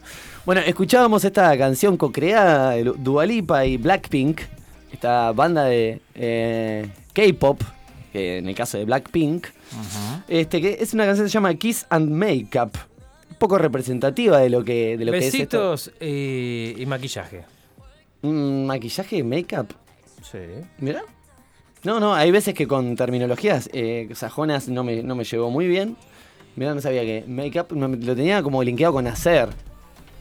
Este, pero bueno, ¿por qué estamos escuchando este tema? Porque ¿Por me qué? parecía súper interesante, o por lo menos a mí, no sé si súper interesante tampoco, pero sí un poco saber eh, las nuevas generaciones que están escuchando a veces un poco este tipo de música y no tienen conocimiento de cómo funciona esta industria, que es bastante macabra. Y no sé, pensemos un poco que en la música, energéticamente, viaja un poco la, la, las sensaciones, viajan un poco la, la energía, ¿no? ¿Y con qué tipo de energía estaría cargada una, una, un- todo un género musical y toda una industria que, bueno, ahí vamos a ir contando de a poco. Eh, como les contábamos, estuvimos eh, eh, en contacto con adolescentes mucho tiempo y nos estuvieron contando cómo es un poco esta industria, ¿no? Que bastante asombrada de- la- la- la- los tiene, ¿no? Cuando toman en conocimiento de este tipo de cosas. Pero bueno, todos sabemos que en los últimos años el, el- el K-pop o el pop coreano ha empezado a tener cada vez más po- popularidad e influencia en este, este rinconcito del mundo, ¿no? Más del, occi- del occidente, ¿no? Del oxímoron. Claro. Grupos como por ejemplo BTS o Blackpink cuentan con millones de reproducciones en sus videoclips, con números que incluso han llegado a romper grandes récords mundiales, superando a otros artistas muy salados. Eh, Gerardo Nieto. por ejemplo, por ejemplo, no sé si recuerdan que el, el boom de esto de por acá, por estos lados, empezó con el Gang Style.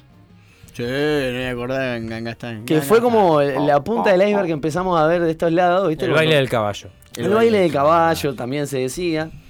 Bueno, una de las características de este género que ha llamado más la atención del público internacional, sí. Ah, pensé que ibas a No, decir algo, Pablo. respiró. ¿Respiraste? No, ¿Tomaste carrera? Yo me imaginé que ibas a respirar.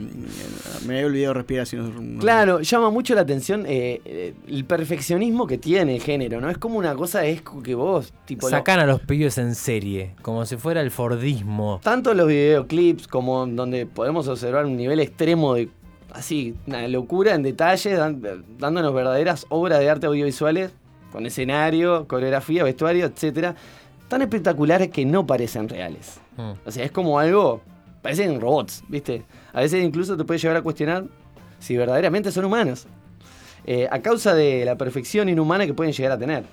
Pero lo que muchas personas no saben es cómo llegan a eso. O sea, ¿por qué están así? ¿Por qué tienen.? Si, bueno, tal, deben haber hecho un videoclip 800 veces, está tuneado. por- No, señora, no, señor. Acá vamos a contar entonces cómo funciona esta industria. Le vamos a mostrar los hilitos de esta marioneta llamada K-pop. Voy a hacer la referencia de, de dónde eh, hicimos como esta investigación, de dónde sacamos esta, este- esta información, que es este, La Vanguardia. Estaba investigando dentro de otros portales de información. Eh, más o menos todos dicen lo mismo, pero bueno, un poco en resumen este eh, nos cuenta cómo funciona la industria. Que funciona mediante empresas, básicamente. Las empresas poseen varios grupos y solistas y no solo producen a sus artistas, sino que tienen el control total de su carrera. Eh, esto incluye planear, producir y distribuir discos, controlar la publicación de la música, las licencias, proveer agentes, managers, organizar acontecimientos o controlar sus redes sociales. Ah, Por ahora decís, bueno, ta, te sacan un montón de laburo de encima, tampoco te estás quejando de decir, bueno, Sí, sí, convengamos que no es algo que, que, que otros eh, géneros no hagan. Claro, pero pasa esto. momento. Pero claro, pasa esto que, eh, eh, o sea, todo el proceso de producción musical se hace desde un mismo sello. O sea, los compositores, los escritores de canciones, los ingenieros, los managers, los agentes, los ca- los- o sea, todo lo que se te ocurra, baile, actuación, todo. Es proporcionada por esta empresa y deja poco margen de creación, ¿no? O de a, algo. los, a los intérpretes. A los artistas en sí, ¿no? Eh, por ahora no es nada tan macabro. Sí es un poco duro, ¿no? Esa limitación. Pero bueno, vamos a conocer un poco. Por ejemplo, vos, Gastón. Sí. ¿Tenés ganas de ser artista, de ser un K-popero? Sí, yo estaba. eh, me levanté hace como dos meses y dije: Yo quiero ser el muchacho. Yo quiero ser K-popero. Este, este coreano eh, morocho con nariz aguileña. ¿Cuál? Me preguntan. Y si son todos iguales. o sea, dije, este. Sos una rara, ¿cómo van a ser todos iguales? Me que- me Ellos piensan lo mismo de nosotros, ¿vos sabés? Sí, pero quieren ser como nosotros, que es diferente. Igual, para mí que no, no hay un nosotros y un ellos, quedaría como feo separar así, ¿no? Si bien hay diferencias, hay, Bueno, hay un hay una oriente y hay un sí, occidente. sí, hay una cultura diferente. La Sí. cultura occidental y la oriental. Son diferentes. Es verdad que sí. Sorry. Yo, mm, a mí me queda, eh, en esto que vos estás contando, de, de- y cada vez lo- lo- la más cantidad de limitaciones que tienen, si son artistas realmente. Teniendo en concepto de arte como algo que me parece que está lejos de, de que, de que sean artistas. Yo, más que artista, le diría esclavos. bueno, por eso, pero digo, en, en el sentido de que, de que eh, no hay nada que, que refleje el, espíritu del arte en ese, en ese sentido. Voy a, explicar por qué digo esto. ¿ah? Porque, como, como le explicaba a Gastón, que quiere ser K-Popper, pensátelo bien. Porque para llegar a ser una estrella del K-Pop, lo que se conoce como un idol, estos artistas se tienen que someter a prácticas muy exigentes y duras antes de debutar como cantantes y convertirse en lo que son. En Occidente, si una persona empieza a hacerse famosa por sus habilidades por internet, por ejemplo, es posible que en algún momento alguna compañía discográfica le contacte y le ofrezca un contrato que se una a ella y diga, bueno, así es como nacen algunas de las grandes estrellas de acá, ¿no? Por lo menos. En Corea, en cambio, es, es completamente a la inversa. O sea, las empresas de K-pop coreanas organizan audiciones cada semana y en Japón, en Estados Unidos, ponele. Y los jóvenes que están interesados en convertirse en idols tienen que participar. Si la empresa considera que son suficientemente buenos como para unirse a ella, son seleccionados para empezar un duro entrenamiento que puede durar meses.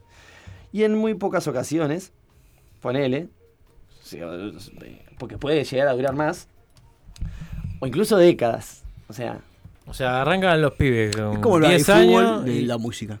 no sé si con Bueno. 10, pero con 11, 12, ponele. Está, pero si están años, eh, los largan como a la cancha, al escenario, a los 20.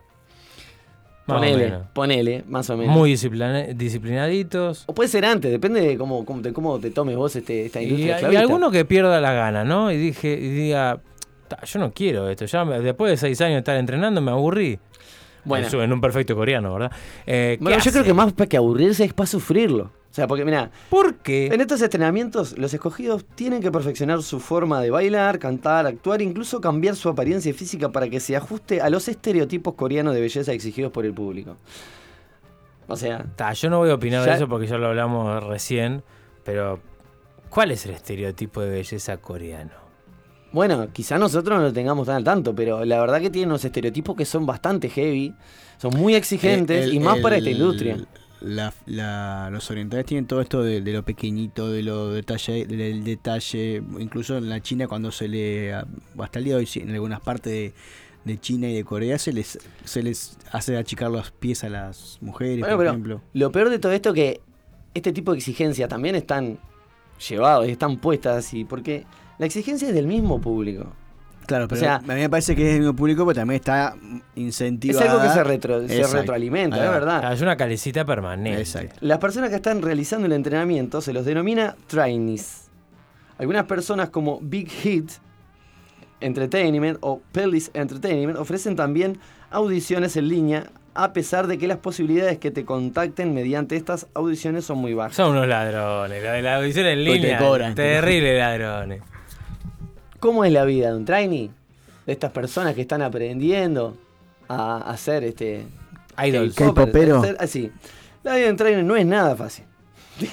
Los trainees viven en pequeños apartamentos, están sometidos diariamente a entrenamientos casi militares y son constantemente controlados por factores como eh, la altura, el peso y la figura. Tienen que sacrificar totalmente su, liber- totalmente su libertad, además de tener prohibidas un montón de cosas. Por ejemplo, muchas veces no tienen permitido utilizar redes sociales o tener relaciones amorosas. Kim Jong-un es buenísimo, entonces, Ahora, al lado de esta gente. Capaz que lo decías más adelante. Eh, ¿tienen, ¿Tienen posibilidad de decir, "Ta, me pudrí, me voy? Eh, no si firmaste un contrato. O sea, en realidad esto empieza a partir de que vos firmaste un contrato. El contrato leonino. Y es un contrato que tiene una fecha de caducidad y si vos firmaste ahí, fuiste por Gilda. Igualmente, hay, mientras Fede ahí sigue indagando un poco más, está bueno saber, a ver si se puede, eh, sobre la, el manejo de la, de, la, de la carrera de estos artistas, si es el manejo grupal o si cuando ya dejan de ser un grupo y se transforman en solistas, también le siguen manejando la carrera. En todo momento le siguen manejando la carrera y es más, porque es al revés el camino. Empiezan por ser solistas a veces y se unen después a banda de K-popers. O sea, gente de, con este género. Y ahí ya empiezan a manejar un grupo. También puede ser que en algún momento independientemente de lo que quiera la industria, se desprenda de ahí y haga su carrera solista. Eso va variando en el mercado, en realidad. Pero en realidad yo creo que ni siquiera está en la decisión del artista en cuestión. Si es que le podemos llamar artista porque ahora más adelante veremos que ni siquiera tienen... eh, eh, La potestad para decir, como yo quiero decir que cantar mirá, lo- esto. mirá la canción que escribí. Y a mí qué me importa, le va a decir el productor. Vos vas a cantar esto y te vas a vestir de azul, ¿ok? Y es como un poco así. O sea, y en casos de acá, esto es, es muy fuerte. O sea, los someten a presiones psicológicas y son heridos y desanimados con el propósito de, te- con el propósito de conocer su fortaleza emocional dentro de este entrenamiento cuasi militar que tienen para llegar a esta industria. Eh, la artista Jay Park comentó a través de medios de comunicación que durante las sesiones de entrenamiento en su periodo de training, los castigaban pegándole si hacían un Ah. movimiento inadecuado si cantaban las letras mal. Hace unos años hubo un escándalo por la declaración de este, de este bueno, trainee, que decía esto. O sea, triste, ¿no? Si le ponemos violines de fondo, la leemos y lloramos todos juntos abrazados acá. Echaba de menos ir a la escuela, comer y pasar rato con mis amigos. Si le pasaba mal que tiene, que, tiene, que tiene ganas de volver a la escuela. Lo de comer me- es este. Comer. a- abominable. Pasaba- No, no, y, o sea, así que, Extrañaba así que comer. lloré mucho. Si dices que quieres hacer otras cosas que ellos no te dicen que hagas, te dicen que si quieres hacer esto, puedes irte y no volver. Bueno, o sea, que en ese caso ahí como decís... Sí, se pueden ir. Sí, sí, pero con una mano atrás y otra depende de adelante. cómo sea el contrato, por eso decía. Salía a pensar que convertirme en cantante era mi único camino y que me moriría si no podría ser un idol. Ahora pienso todo lo contrario. o sea, Te no vas a morir siendo un idol. Claro. Los contratos que firman los trainees cuando tienen tan solo unos 12 o 13 años tienen consecuencias a largo plazo. Algunos contratos dicen que tendrán que volver que de- devolver todo el dinero que la empresa ha invertido en ellos con clase de baile, canto, vestimenta y cuando se conviertan en ídolos. ¿no? En idols. Y está claro, los niños, cegados por el sueño de convertirse en grandes celebridades, firman sin pensárselo dos veces. Esto- este- estos tipos de contratos se los denomina Korea Slave Contract, o sea que son contratos coreanos Esclavos. esclavos. Y consisten en acuerdos, acuerdos injustos a largo plazo entre los que, eh, que los aspirantes y las compañías. Sí. Estamos, estamos hablando de que es Corea del Sur. Sí, sí, Porque pero- a veces, viste que. Pero bien eh, podría ser eh, Kim Jong-un. Exactamente, o sea, Corea del que- Norte, que a veces uno acá y sobre todo en, Ur- en Uruguay eh, eh, se escucha mucho, ay, la cultura de Corea y de Japón, que son bla, bla, bla, bla, bla. Tienen sus, sus oscuridades como las tienen cualquier otra cultura. Totalmente. No me vengas acá con la camiseta de Corea y... y- Aparte vos dirás, bueno, te vos te dejás cuatro. someter a todo esto y después, bueno, Claro. Está, estás gozado, estás echado para atrás, vos, toda tu familia, pero no. Esto nos demuestra que lo que pasa es que después si tienen que devolver todo lo invertido a la industria, es como... Acá estamos, acá estamos hablando de No, no ganan esclavitud, mucho. trabajo de eh, menores, eh, infantilización del, del... Andá anotando. O sea, es- es- y, y- y- y a veces uno escucha que el ejemplo que son estos países, ¿no? A nivel cultural y un montón de cosas, ¿no? Claro. No, y bueno, y uno dice, bueno, está, cuando llego este, a ser un idol de K-pop me voy a salvar, ya estoy, ya está, terminó el entrenamiento casi militar, ya estoy del otro lado. En tu cara, trainer. Y una vez que acaba esto y consiguen debutar como grupo o, o como solistas, viste esto que decías vos, este, solo algunos, porque algunos ni siquiera llegan a debutar. O sea, es como que algunos se quedan en el camino y eh, pasan por todo esto sin llegar a, a- o por lo menos que los conozca alguien. Descartables. Claro, las dificultades no acaban. Se podría decir que los idols del K-pop son literalmente productos de sus empresas, los cuales los tratan como marionetas y solo le importa expandirse y vender cada vez más, sin preocuparse nada por la salud, tanto física como mental de sus artistas. Obviamente que todas las discográficas, tanto las occidentales como las orientales, tienen como propósito vender y generar dinero. ¿Estamos todos de acuerdo? Puesto que no dejan de ser empresas y que venden un producto. Pero la diferencia entre las dos es que las discográficas occidentales, si bien también chupan un poco eh, la energía, el dinero, y, pero en parte pues están haciendo un trabajo que podrías hacer vos independientemente, dejan al artista ser el mismo. Es como, bueno, y también en algunos casos, tampoco es en todos los casos. Eh, hay casos de eh, discográficas occidentales que dicen, bueno, ta, esta canción no me gusta, esta no sé qué, vamos a tratar de llevarla para este lado. Pero bueno, en cambio, las empresas del K-pop los idols son totalmente controlados y no pueden hacer ni una cosa tan simple como cortarse el pelo, ponele, o dejarse la barba sin que la empresa lo apruebe. Tienen que pedir permiso por casi todo lo que hacen. También tienen el total control de su carrera y en su gran mayoría los idols no pueden decidir cosas como en cuanto a sacar una nueva música o cuando no. Y en muchas ocasiones ni siquiera les dejan escribir a ellos las canciones. Es como un poco lo que decíamos hoy, ¿no? Bueno, eh, nada, hay un poco más sobre, por ejemplo, esto hablando del ámbito del aspecto físico, tema muy importante para la sociedad coreana. Este, son muy esteticistas, o no sé si esteticistas o estetas, se puede decir también. En general, el K-pop, las chicas se le exige que pesen 50 kilos o menos. Bueno. Sí, un peso que es extremadamente bajo y sobre todo teniendo en cuenta que muchas son mujeres adultas totalmente desarrolladas. Para llegar a este peso, las idols tienen que someterse a largos periodos sin casi comer, tienen que realizar dietas extremas y sumamente peligrosas. O sea, hay casos en los que me, me contaba este, una de, de mis hijas que le dan comer hielo. Ah. Tuvieron no sé cuánto tiempo comiendo cubitos de hielo. O sea, no sé, dame vitamina, por lo menos algo. O sea, no, no sé qué es lo que.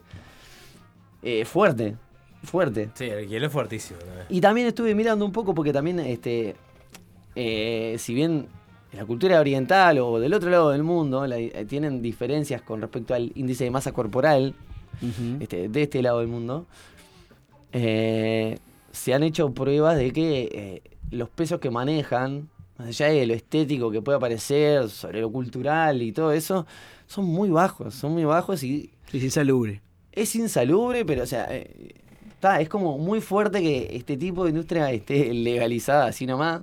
Ah, hay un montón de cosas en el mundo que están legalizadas y que son nocivas para las personas que, que consumen y todo eso. Pero bueno, eh, esto es como muy fuerte, muy fuerte. Y, y nada, teníamos ganas como de compartirlo un rato, ¿no? Bueno, podemos eh, también hacer paralelismos varios.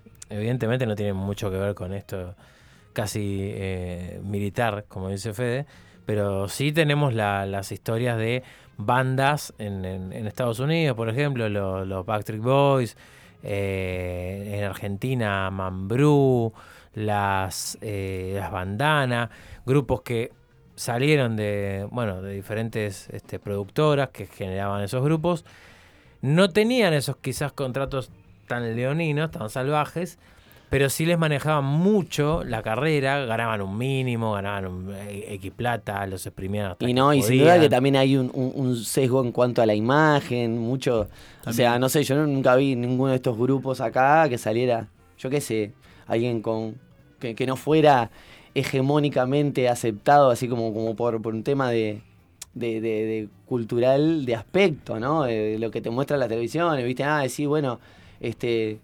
Alguien un, un poquito, con un poquito más de peso, alguien, yo qué sé, que, que no, que no se vea tan, abro comillas, cool, cierro comillas, ¿no? Mm. O sea, son todos partes de producto y eso es cierto y pasa en esta industria. No sé eh, en estos casos si eh, tenían tantas limitaciones o tenían que hacer este tipo de entrenamientos o lo llevaban al límite No, no, emocionalmente. no, no, no, no, no, no, no hubo esas- ese tipo de quejas de... Capaz que Bueno, había que no haya ese tipo de quejas no quiere decir que no suceda. Hay que tener cuidado. Porque a veces ¿viste? estás tan controlado si abrís la boca y sabes cómo. Y también hay una cosa que es eh, el, el- el manejo desde la manipulación, ¿no? Decirte, ah, no, si- capaz que no te obligo, pero te digo, pa, la verdad que si no bajas de peso, eh, no vas a triunfar. Y para, una, para un joven o una joven recién empezando su carrera y es una información que, la- que le puede limitar su libertad. Decir, "Ta, si no hago esto, no puedo hacer lo otro. ¿Entendés? Hay, la industria musical a nivel mundial, sin duda esto es un extremo, pero la que nosotros conocemos eh, industrialmente en Estados Unidos y, y cuando ya pasas a discográfica, y no, no hay un, eh, una gran diferencia en que les cambian la imagen, les hacen ba- bajar el peso, poner tienen asesores de imagen. Eh, bueno, el caso, más, el caso más grande es el de Shakira, que pasó a ser una hippie reventada a ser una, una, una, una mina rubia. Fuerte, ¿eh? En, el sentido. No, estéticamente, comillas, estéticamente eh, buscado, seguro. es, eh, y, y- y para que pudiera ingresar en, eh, en Estados Unidos en Europa, si no, no iba a entrar. La, la morochita de, de- de Rulo que se ponía, que se, se vestía de hippie, y en Estados Unidos y Europa no iba a triunfar. Entonces la Sin cambiaron. duda que hay una búsqueda de la industria. No sé si se ha llegado a ese. Yo creo que si bien los productores tipo te van proponiendo cosas y vos vas, vas aceptando o no.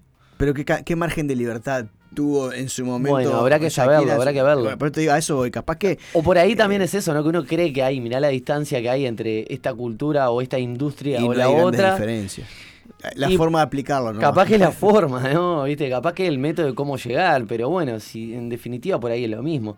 O por lo menos yo creo que en cuanto a libertades de creación, yo no sé si a Shakira o alguno de estos artistas occidentales es otra cosa. del sí, pop les dicen, no, mirá, esto es una mierda. Y Y, bueno, no, va, ahí- que va- va- o ponerle que sí, pero decirle, no, vas a cantar esto y te vas a vestir así, o que no tengan ni un mínimo poder de decisión de... Musicalmente varió mucho lo que era en principio lo que termina hoy en día siendo Sha- Shakira o cualquier otro de estos grupos que todo se termina pop, popseando, por decirlo de una manera. Total, todo es tan pop. Todo es tan pop. No, pero bueno, eso, ¿no? Ver eso, porque también, ¿qué pasa? Con, con la industria musical cualquiera, viajan los videoclips y viaja esa estética también. Y en todo lo que vemos, o lo que la sociedad ve, vemos como sociedad, es como que nos da una referencia. Nos pone algo so- por, por adelante que es como, en algunos casos, quizás para las generaciones más jóvenes, una referencia, decir, ah, mirá, esto está cool, está bueno, yo quiero ser así. Y sin ser consciente de todo lo que hay atrás de eso. Pero yo te una pensando, ¿no? Hoy en día, de los ar- artistas eh, occidentales o orientales triun- que triunfan a nivel mundial, ¿quién sale de la regla de estereotipo, del estereotipo de que- Ed Sheeran. ¿Quién? Por ejemplo, Ed Sheeran, el muchacho coloradito, de lentes, que no tiene un. eh, No, no- el- el- no es un- una persona que. Pero es digas, pop. "Pa". Sí, es pop. Sí, no- no lo más- conozco, la verdad, ¿no? escuchado, tiene la, la mayor cantidad de reproducciones de Spotify, de YouTube. Eh, el tipo es. Sí, a veces crack. también la industria del pop juega con eso, ¿no? Por la oposición. Decir, ta, mirá, hagamos un producto novedoso, algo diferente, con la estética diametralmente opuesta. Y también, ¿no? Como que la Claro, rebeldía garpa. sí. O sea, si O- ponemos o- a pensarlo de alguna manera. O por más que, o, o- o que sea como que, realmente la pegó el tipo, que no hubo una, un pienso de producción. Es uno en, en, en- en muchos. A, a lo que voy es que siempre hay un trabajo de, de la industria que busca lo que se llama eh, ahí el, el- como el- las masas, a ver qué es lo que la gente quiere, que también está, está influenciado y, y, y es ganar, ganar. Si vos mismo ma- marcas las pautas de lo que vos- lo que el público quiere y le das lo que el público quiere, ya estás. Es que eso en parte también es la culpa de eso, ¿no? De, de que el público también exige esa perfección y no le gusta que sus artistas favoritos de K-pop tengan estos errores. Y bueno, ¿qué hace? Bueno, nos vamos a despedir de este espacio. eh, espero que no me guarden resentimiento, pero No, nos vamos a ir no, escuchando K-pop. un poquito, solo un poquito. Le vamos a pedir a Ensanfer qué que la deje sonando por lo menos las primeras 22 estrofas. segundos. 22 segundos. Por lo menos las primeras estrofas, porque para las personas que junan un poco inglés, que son diferentes a mí, porque yo no juno, este, cuenta que esto es una, una canción que es de Melanie Martínez, una artista de K-pop, y que arranca este videoclip. di- Dice, literalmente está presentada así. Esta canción es literalmente la definición de toda la industria del K-pop. Y dice, este video no tiene ningún otro fin más que el de entretener y causar reflexión. No busca ofender a ninguno de los artistas incluidos en él. Pero, de alguna manera, y de alguna manera poéticamente, cuenta cómo es la industria. Entonces nos vamos escuchando a Melanie Martínez eh, esta canción que se llama, ya les digo, la Melanie tengo- Martínez haciendo K-pop. Sí, Melanie Martínez haciendo K-pop y su show and tell.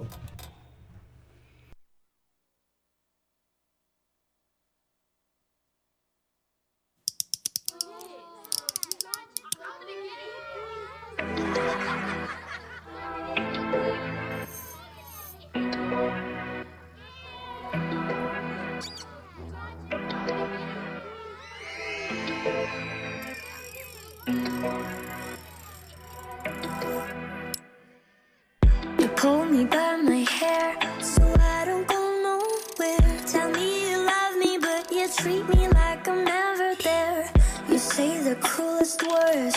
Yes, they break my heart. Cause I'm over here working my ass off.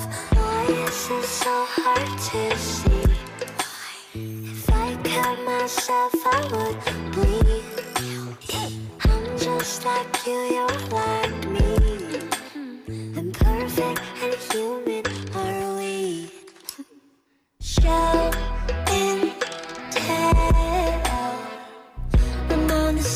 for all you fuckers to see. Show and tell. Harsh words if you don't get a pick with me.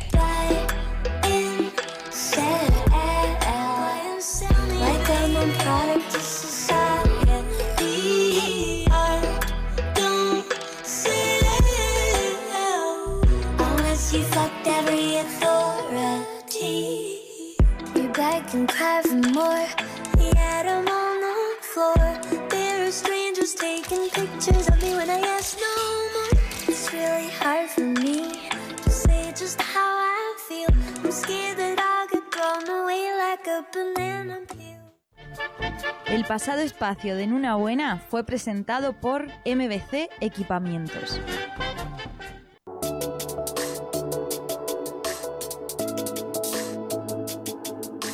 Cuando sintonizas en una buena, tienes una experiencia única. Accedes a contenido que no escuchas en otro lugar, con información incompleta y de fuentes dudosas, pero pensando para que tú te intereses en un tema y lo investigues. Seguramente lo haces mejor que nosotros. Continúa disfrutando de una buena. Si aún no se ha cortado el streaming,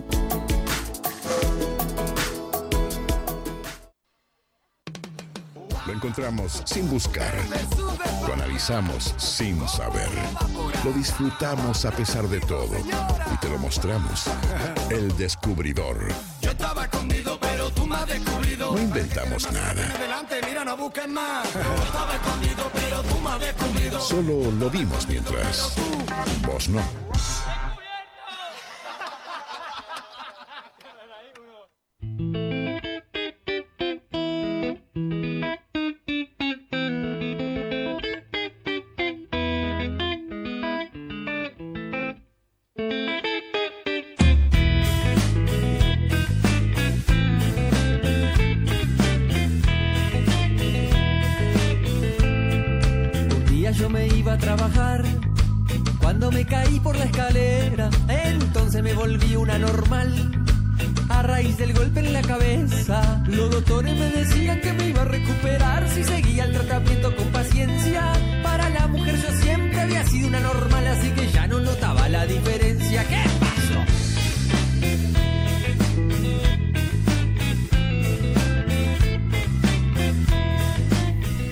Volvemos a este último tramo del programa número 258.294 de una buena. Y arrancamos la columna del descubridor con una ráfaga de información que tiene que ver con la historia de nuestro país y la costa occidental. Uruguay nomás. Sí, bueno, con parte de ella por lo menos, ¿no? Primero aclarar que escuchábamos del Cuarteto de Nos, esta canción que por ahí yo creo que hay muchas personas que conocen esta canción que se llama Ya te vas a mejorar y tiene un sentido escucharla porque hay una parte de la misma que habla de esta persona que se enloquece un poco a raíz de ese golpe en la cabeza cuando se cae de la escalera y eh, decide, este, bueno, eso, ¿no? Como a su semejante los quiere a todos por igual en cubitos de 40 por 40 y es algo de lo que va a hablar eh, Fabián Gusoni en este descubridor. Pero previo a eso, vamos a comentar brevemente esto que decía Gastón, ¿no? Eh, tuvimos la suerte y la alegría de estar compartiendo un poquito de la costa rochense. Y estando en ella, uno. Yo cada vez que voy aprendo cosas, o me, viste, conocer lugarcitos nuevos, o viste aquel cartel que antes no le diste pelota, o lo que sea, y siempre te llevas un dato. Y esto, eh, primero me sorprendió bastante porque parado en, creo que la principal de la pedrera, eh, vos bajás y tenés ahí toda esa formación rocosa que es impresionante, como un barranco, una escalerita, y tenés esa formación rocosa y digo, pa. Y yo mismo reflexioné antes de leer este cartel. Digo, Pau, testigo de cuántas cosas habrán sido eh, este, esta manojo de piedras, ¿no? Que uno ve como unas piedras y listo. Y sin saber que metros, metros, no digo metros, 10 metros hacia la izquierda de donde estábamos, había un cartel que develaba este misterio y que nos cuenta esto. Lo voy a leer textual lo que dice. Las rocas de la Pedrera, únicas en la costa uruguaya, son uno de los testimonios geológicos más antiguos del mundo. Eh, se originaron hace casi 100, hace, perdón, hace casi mil, perdón, me comí un cero, mil millones de años, en la plataforma continental de un océano llamado Adamastor. Eh, 400 millones de años más tarde pasaron a formar parte de Gondwana, un continente al que, al que al fragmentarse dio origen al Océano Atlántico. Ameri- América del Sur y África. Las mismas formaciones rocosas se encuentran en las costas de Namibia, África.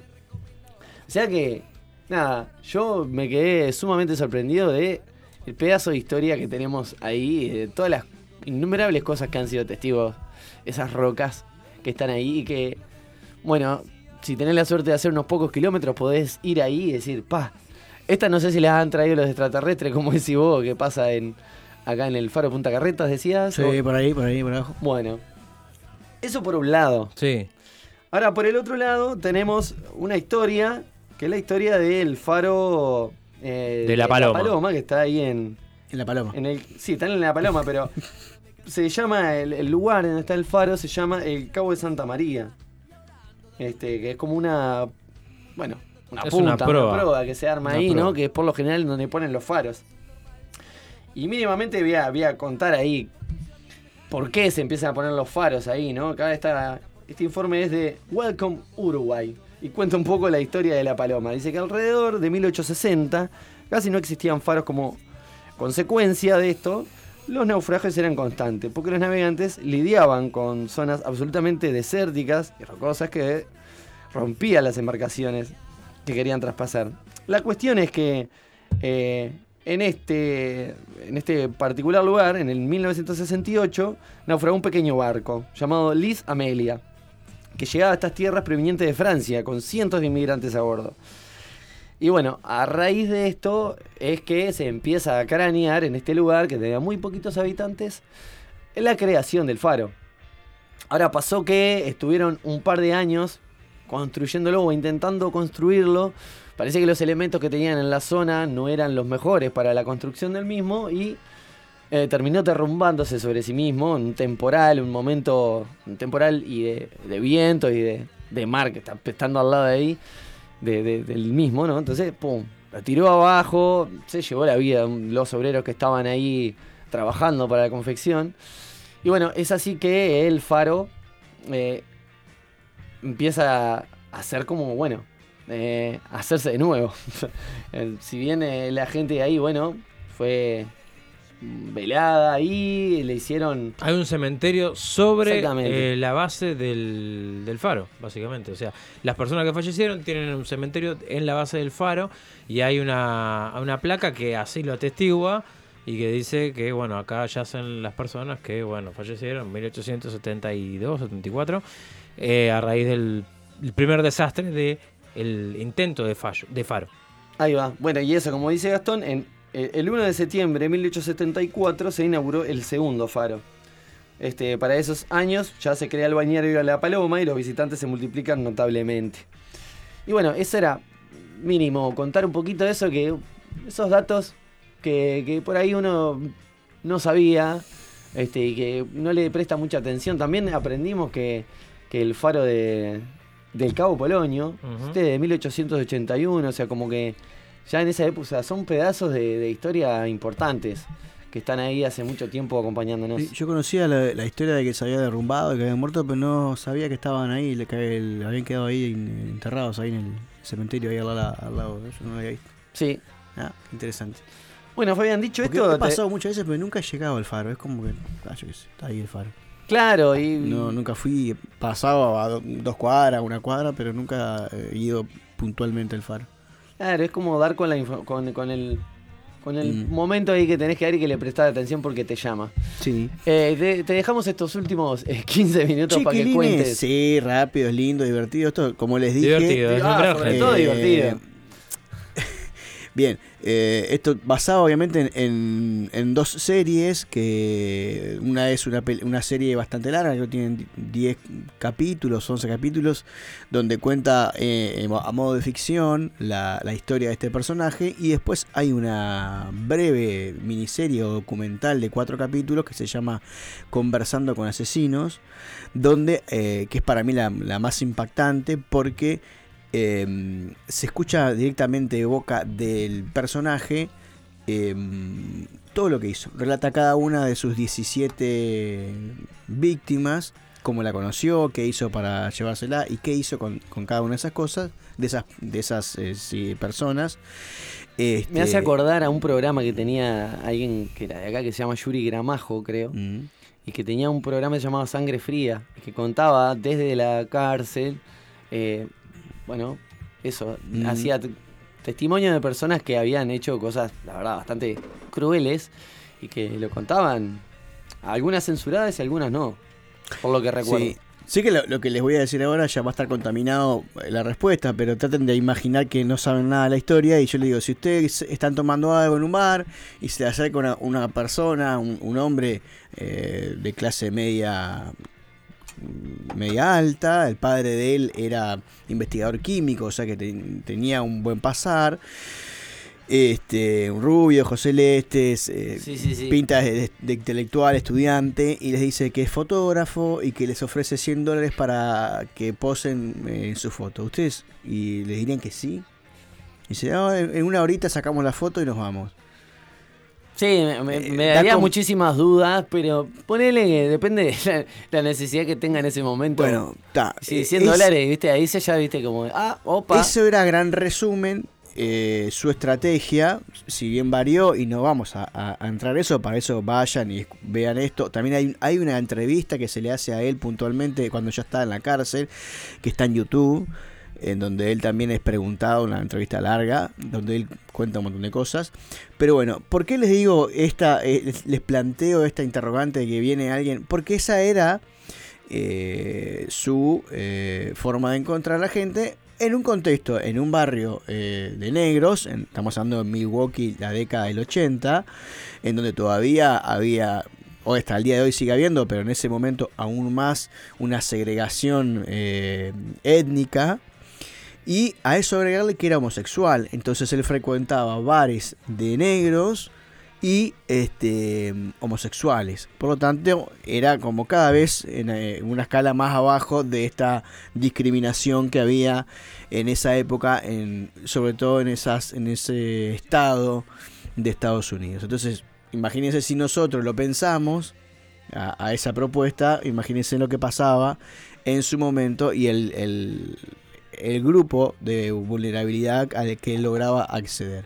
Resulta que esta- este muchacho, que es Jeffrey Dahmer, eh, viene de una familia que al parecer era una familia típica, normal, pero bueno, su padre, investigador químico, estaba todo el día en el laboratorio, su madre eh, tenía... est- Hoy estoy para la laguna. Esta, eh, cuando- trabajaba cuando- la mamá. Sí, pero aparte tenía, después, después empezó a tener problemas de- porque tenía esto que creen que está todo el tiempo enfermo, se me Hipocondríaca. Era hipocondríaca, entonces empezó a tener problemas de depresión, problemas de, de, mm, de pareja con su marido. Resulta que en un momento, después ya cuando, cuando Jeffrey tenía 18 años, eh, engaña al marido y termina yéndose con eh, el hermano de Jeffrey a vivir con esta otra amante. Pareja. O bueno, se separaron. Resulta que al parecer Jeffrey no tenía grandes problemas en, en su infancia, un niño bastante eh, sociable, sí era como el payaso de la clase. Entonces había como, el tipo siempre estaba haciendo bromas, burlándose de... de- de- de- Era bulinero el tipo. era, sí, y tenía como un club de fans. Incluso hay testimonios que decían yo era del club de fans de, este, Jeffrey Dahmer. Y eh, todo empieza cuando su padre, que lo veía ahí como que estaba medio para la joda, él se contaba canalizar en algo que, que pudiera hacer y concentrarse, no lo veía muy bien. Entonces le enseña a diseccionar animales. Como, pero como hace, o sea, animales muertos, encontraron algo muerto, lo abrían. Era como una especie de, bueno, el padre era químico, investigador, con ese- como tras, transmitirle ese espíritu de investigar. Y bueno, parece que esa fue una de las cosas de que, de que, mm, que, que ayudó a, generar la, la persona que se generó después. Y parece que en un momento, cuando diseccionan un animal bastante grande, eh, él empieza a sentir los síntomas de, un- de lo que se llama eh, agamal metofilia. Matofilia. Agamal Ajá. metofilia que es ¿Qué es? eh, excitarse con los órganos internos de, de un, de un ser vivo. Eh, lo descubrí ahora eh, eh, investigando, estudiando para esta columna. Este, es algo que, que existe, o sea, que, que se diagnostica, no son muchos los casos. Y bueno, él empezó a sentir como una especie de, de excitación como al que le ver generaba los placer. órganos. Exacto. eh, bueno, resulta que él después empezó a fantasear con eh, a encontrar, le dicen en el libro que yo leí, en, la, en el libro, en el texto que yo leí, el artículo decía los autostopping, esto lo- los que hace, la gente que hace dedo Sí. en la calle, de llevarse a su casa, de, de, bueno, de tenerlo ahí, a- a- como secuestrarlo y tener relaciones. Resulta que esa, cons- encuentra una persona que venía de un recital, lo lleva a su casa y eh, cuando él era gay y la persona que se subió al auto no lo era, entonces no había forma de que hubiera algún encuentro sexual, ahí, claro. él se enoja y con una mancuerna de su casa lo golpea y lo mata. O sea, podríamos decir que la primera vez que, que él, hace- que él mató a alguien fue de, De de enojo forma, nomás. de, no, de forma accidental, por decirlo de alguna manera, Bueno. o de arrebato, por decirlo de alguna manera. ¿tá? No fue totalmente... Y este, resulta que bueno, ahí empieza su peripecia de eh, tener relaciones sexuales con eh, los cadáveres. Y, y más adelante, bueno, eh, esto que yo le decía, no solo que se los, lo- tenía relaciones sexuales, sino que se los comía, Ah. y cocinaba y todo. Bueno, entonces ese tipo de cosas, búsquenlo. eso fue en el 78. Pero después pasaron nueve años que tipo no hizo nada. Sintió mucha culpa, mu- muchas situaciones. Nunca le descubrieron ese caso Bien, entonces. Nunca le descubrieron ese caso. Porque él después los ponía en, en- en unos tanques, esos famosos tanques azules, y bueno, lograba deshacerse de, claro. las, de las cosas. Vean Breaking Bad y, se van, y van a ver lo que pasaba Eh, con Jeffrey Dahmer. Sí. Después, en el 80, ya en a mediados del 80, 86, por ahí, lo descubren intentando abusar de un menor de edad. Y ahí sí es, es- es llevado a, a la corte. Y este, su padre le consigue un buen abogado. Y logra pasarlo por demente. Y este. Y le dan. Miren cómo es la justicia para los para, la- para Gente aquella- rica. para la gente rica, los, dijera Jorge el de Te resumo así nomás, los rubios menemistas, ¿no? Este, el- le dan un año de penitenciaría con cinco años de mm, ¿Prisión domiciliaria? de vigilada, no, Ah. libertad vigilada, y de ese año de penitenciaría solo cumplió 10 meses. Este, Bueno, cumplió bastante igual, Sí, y lo que, 12 pero lo que pasó fue que mientras él estaba en juicio, que estaba por- con libertad condicional, mató a su segunda víctima. Que, y fue la primera que se la quedó durante mucho tiempo y eh, se quedó con su, cabe- con su cabeza y su miembro y lo, lo puso en cloroformo ahí y lo guardó. Bueno, ese fue la, la, la, la, mm, el... Tétrico lo que nos estás Sí, ese, ese fue el... Pero ese fue... Prefiero el- ser un idol de K-pop. ese fue el, el, el sistema operativo que manejó de ahora en adelante, ¿no? ¿Por qué les cuento todo esto? Fueron 17 casos, que pasó eso, tenía que entrar más o menos en eso, porque resulta que lo que más eh, echó a luz esta situación era el, eh, la sociedad de Milwaukee, en donde empezó, donde se veía que se, aún seguía habiendo mucha discriminación, tanto a los homosexuales como a los negros, porque apar- a- el primero que, que su primera víctima no era eh, ni negro ni homosexual, era un, era un rubio eh, de Menemista. clase menemista, pero después cuando él se muda a, a- a un barrio de, De negros. de negros o de afrodescendientes, eh, claro, por el barrio empieza a, sus víctimas eran jóvenes, eh, negros, homosexuales. Entonces, como eran jóvenes, negros, homosexuales, la policía ya está, están en la suya, no pasa nada. eh, nadie investigaba, no era el hijo de el que había muerto, era un, un- un negro homosexual, punto. Claro. Entonces, A tal punto que en el 87 él eh, en- logra encontrar, eh, logra llevarse a su casa a un joven eh, bien, de origen de vietnamita eh, de 14 años, al que drogó, porque los drogaba aparte, al que drogó, y él lo, drogó, lo dejó en la cama y dijo, está, me voy a tomar una y después vuelvo. Esa era su, forma. Entonces, cuando vuelve se da cuenta que lo encuentra en la calle, hablando con unas vecinas, y como hablaba en, en- en- en Sí, el idioma, vietnamita, sí, no entendía nada. este, él dijo que era su pareja, que tenía 19 años, que estaba borracho, que había tomado mucho. Las mujeres no le creen, llaman a la policía. Y la policía, los- ¿a quién le creyó? Al rubio menemita, que les dijo, nunca le pidieron las... eh, o sea, incluso los, los acompañaron hasta el apartamento. Y este, para que, bueno, está- están bien. Horas después, este joven de 14 años fallece. Eh, él, esa historia aparte es, increíble porque sin saberlo, años después, eh, el hermano de este, de este joven de 14 años también fue víctima de, de- de esta persona. La cosa que, bueno, llega, llega el momento en donde en el 91 uno de, lo- de sus, de sus víctimas entra pero desconfía, logra escapar, logra encontrar a la policía, los lleva y ahí sí es apresado y se encuentran con una, si quieren y búsquenlo, es nefasta la, la- la escena de lo que hay ahí. Pero aún así, su proceso de, de, De ju- de juicio, enjuiciamiento. de enjuiciamiento, siempre corrió por el carril de, bueno, eh, eh, ese, eh, tiene un problema mental, que no lo dudo que lo deba tener, porque nadie puede ah, estar muy bien haciendo lo que hace. O sea que el criterio fue diferente con él. Pero en esta vez, y al, a la lo, lo que más impactó que, el- que al hombre cuando lo atrapan, dice, sí, sí, yo hice esto, hice esto, hice esto, hice esto, hice esto, hice esto, hice todo esto. Y este, nada, lo terminan condenando a 986 años de cárcel. Eh, y en el 94 muere a manos de otro preso por un golpe con una mancuerna. ¡Wow! sí. Entonces, lo, lo interes- paradójico, ¿no? Sí, lo interesante de las de la a mí ¿por qué les traigo esto? Porque a mí me gusta mucho trabajar esto de, de, bueno, a ver qué hay atrás de la historia más más cruel y de poder trabajar esto del no juicio y de entender qué es lo que puede generar en la sociedad y cómo a pesar de, de todo lo que de lo que pasó no hay una forma de decir, bueno, ¿cómo hacemos para que no haya otra persona? Porque aparte hay una paradoja. Él se termina convirtiendo al catolicismo y el día que lo bautizan fallece eh, John Wayne. Que no, no el de el personaje. No el actor, No el actor, sino John Wayne, que es el, el payaso asesino. Una persona que había matado 33 personas.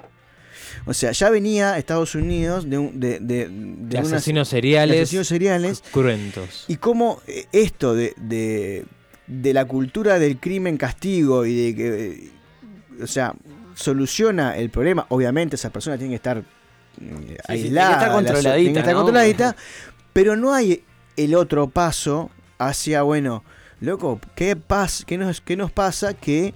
eh, Que estamos haciendo este tipo de que cosas, estamos ¿no? haciendo este tipo de cosas, a pesar de que estamos en una cultura muy diferente, desde Uruguay, hoy hablamos de Occidente y Oriente, sur a norte, hay una gran diferencia, pero acá tenemos, vos hablabas hoy de, de, de Yuri Gramajo, eh, Yuri- Sí, está bien. Sí, sí, sí, sí. sí, Está bien. este, Sí, no, y hay gente, hubo asesinos que, que a- acá entonces y la única solución en la que tenemos hoy en día es bueno te guardamos tantos años y acá en Uruguay que ni siquiera existe la, la perpetua este sin entender que bueno viene o sea viene eh, eh, una persona que eh, sufrió el- la discriminación eh, homosexual a pesar de ser de ser rubio su padre todo el tiempo a pesar de que aparecía y lo ayudaba siempre lo ayudaba desde el lado la estás cagando y yo te vengo a ayudar entonces eh, no se las recomiendo para que las vean, hagan lo que ustedes quieran. Lo que sí quiero decir que la, la entrevista que le hacen es muy cruda, es muy dura.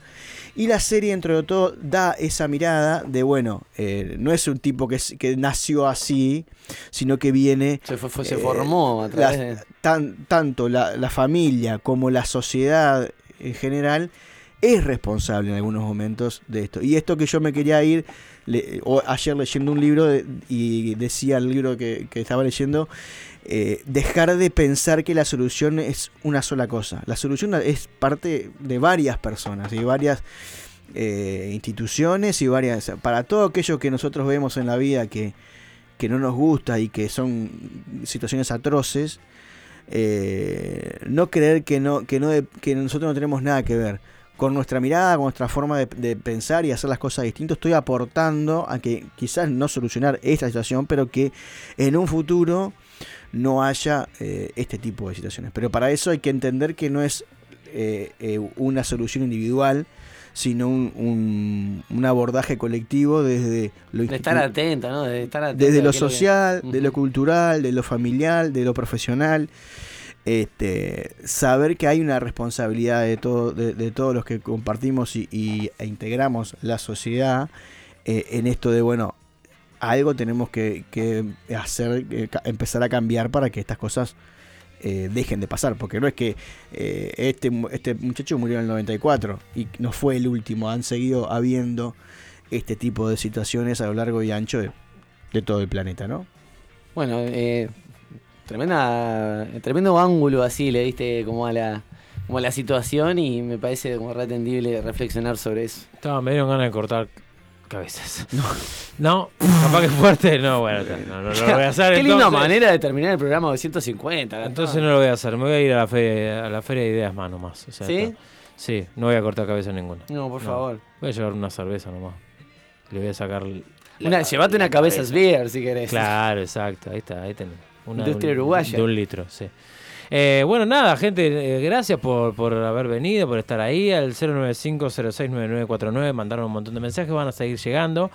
Eh, repetimos que el día 16, que es el este viernes, no, el otro, es el último programa y vamos a estar haciendo el sorteo a través de nuestro perfil de Instagram. ¿tá? No, no hay, no hay mucho más para decir. El viernes nos encontramos nuevamente, va a estar Fabián con su columna de Ser Uno, va a estar Alejandra Coto con su audiología, audiografía, y seguramente haya algún otro material más ahí por la vuelta. Nos vamos a encontrar, eh, como les dije, el, viernes a las 18 horas. Eh, a partir de este momento le dejamos el aire, eh, a- bueno, lo que sigue en pedal, ¿qué sigue en pedal? música. ahora, ¿no? Música, perfecto. Bueno, entonces viene música con eh, las manos de Sanfer y nos encontramos el viernes. Eh, cuando nosotros no seamos los mismos. Y Jeffrey Dahmer, eh, buah. nada, eso. Nada, na- nada más que decir. Jeffrey Dahmer, eh, un saludo grande a la familia. Eh, a ver si, si conocemos al papá de Jeffrey Dahmer y nos consigue un buen abogado. Eh, Para ver cómo zafamos de este final del programa. Exacto, bueno, eh, aguante el K-pop. Chao. Qué largo que le.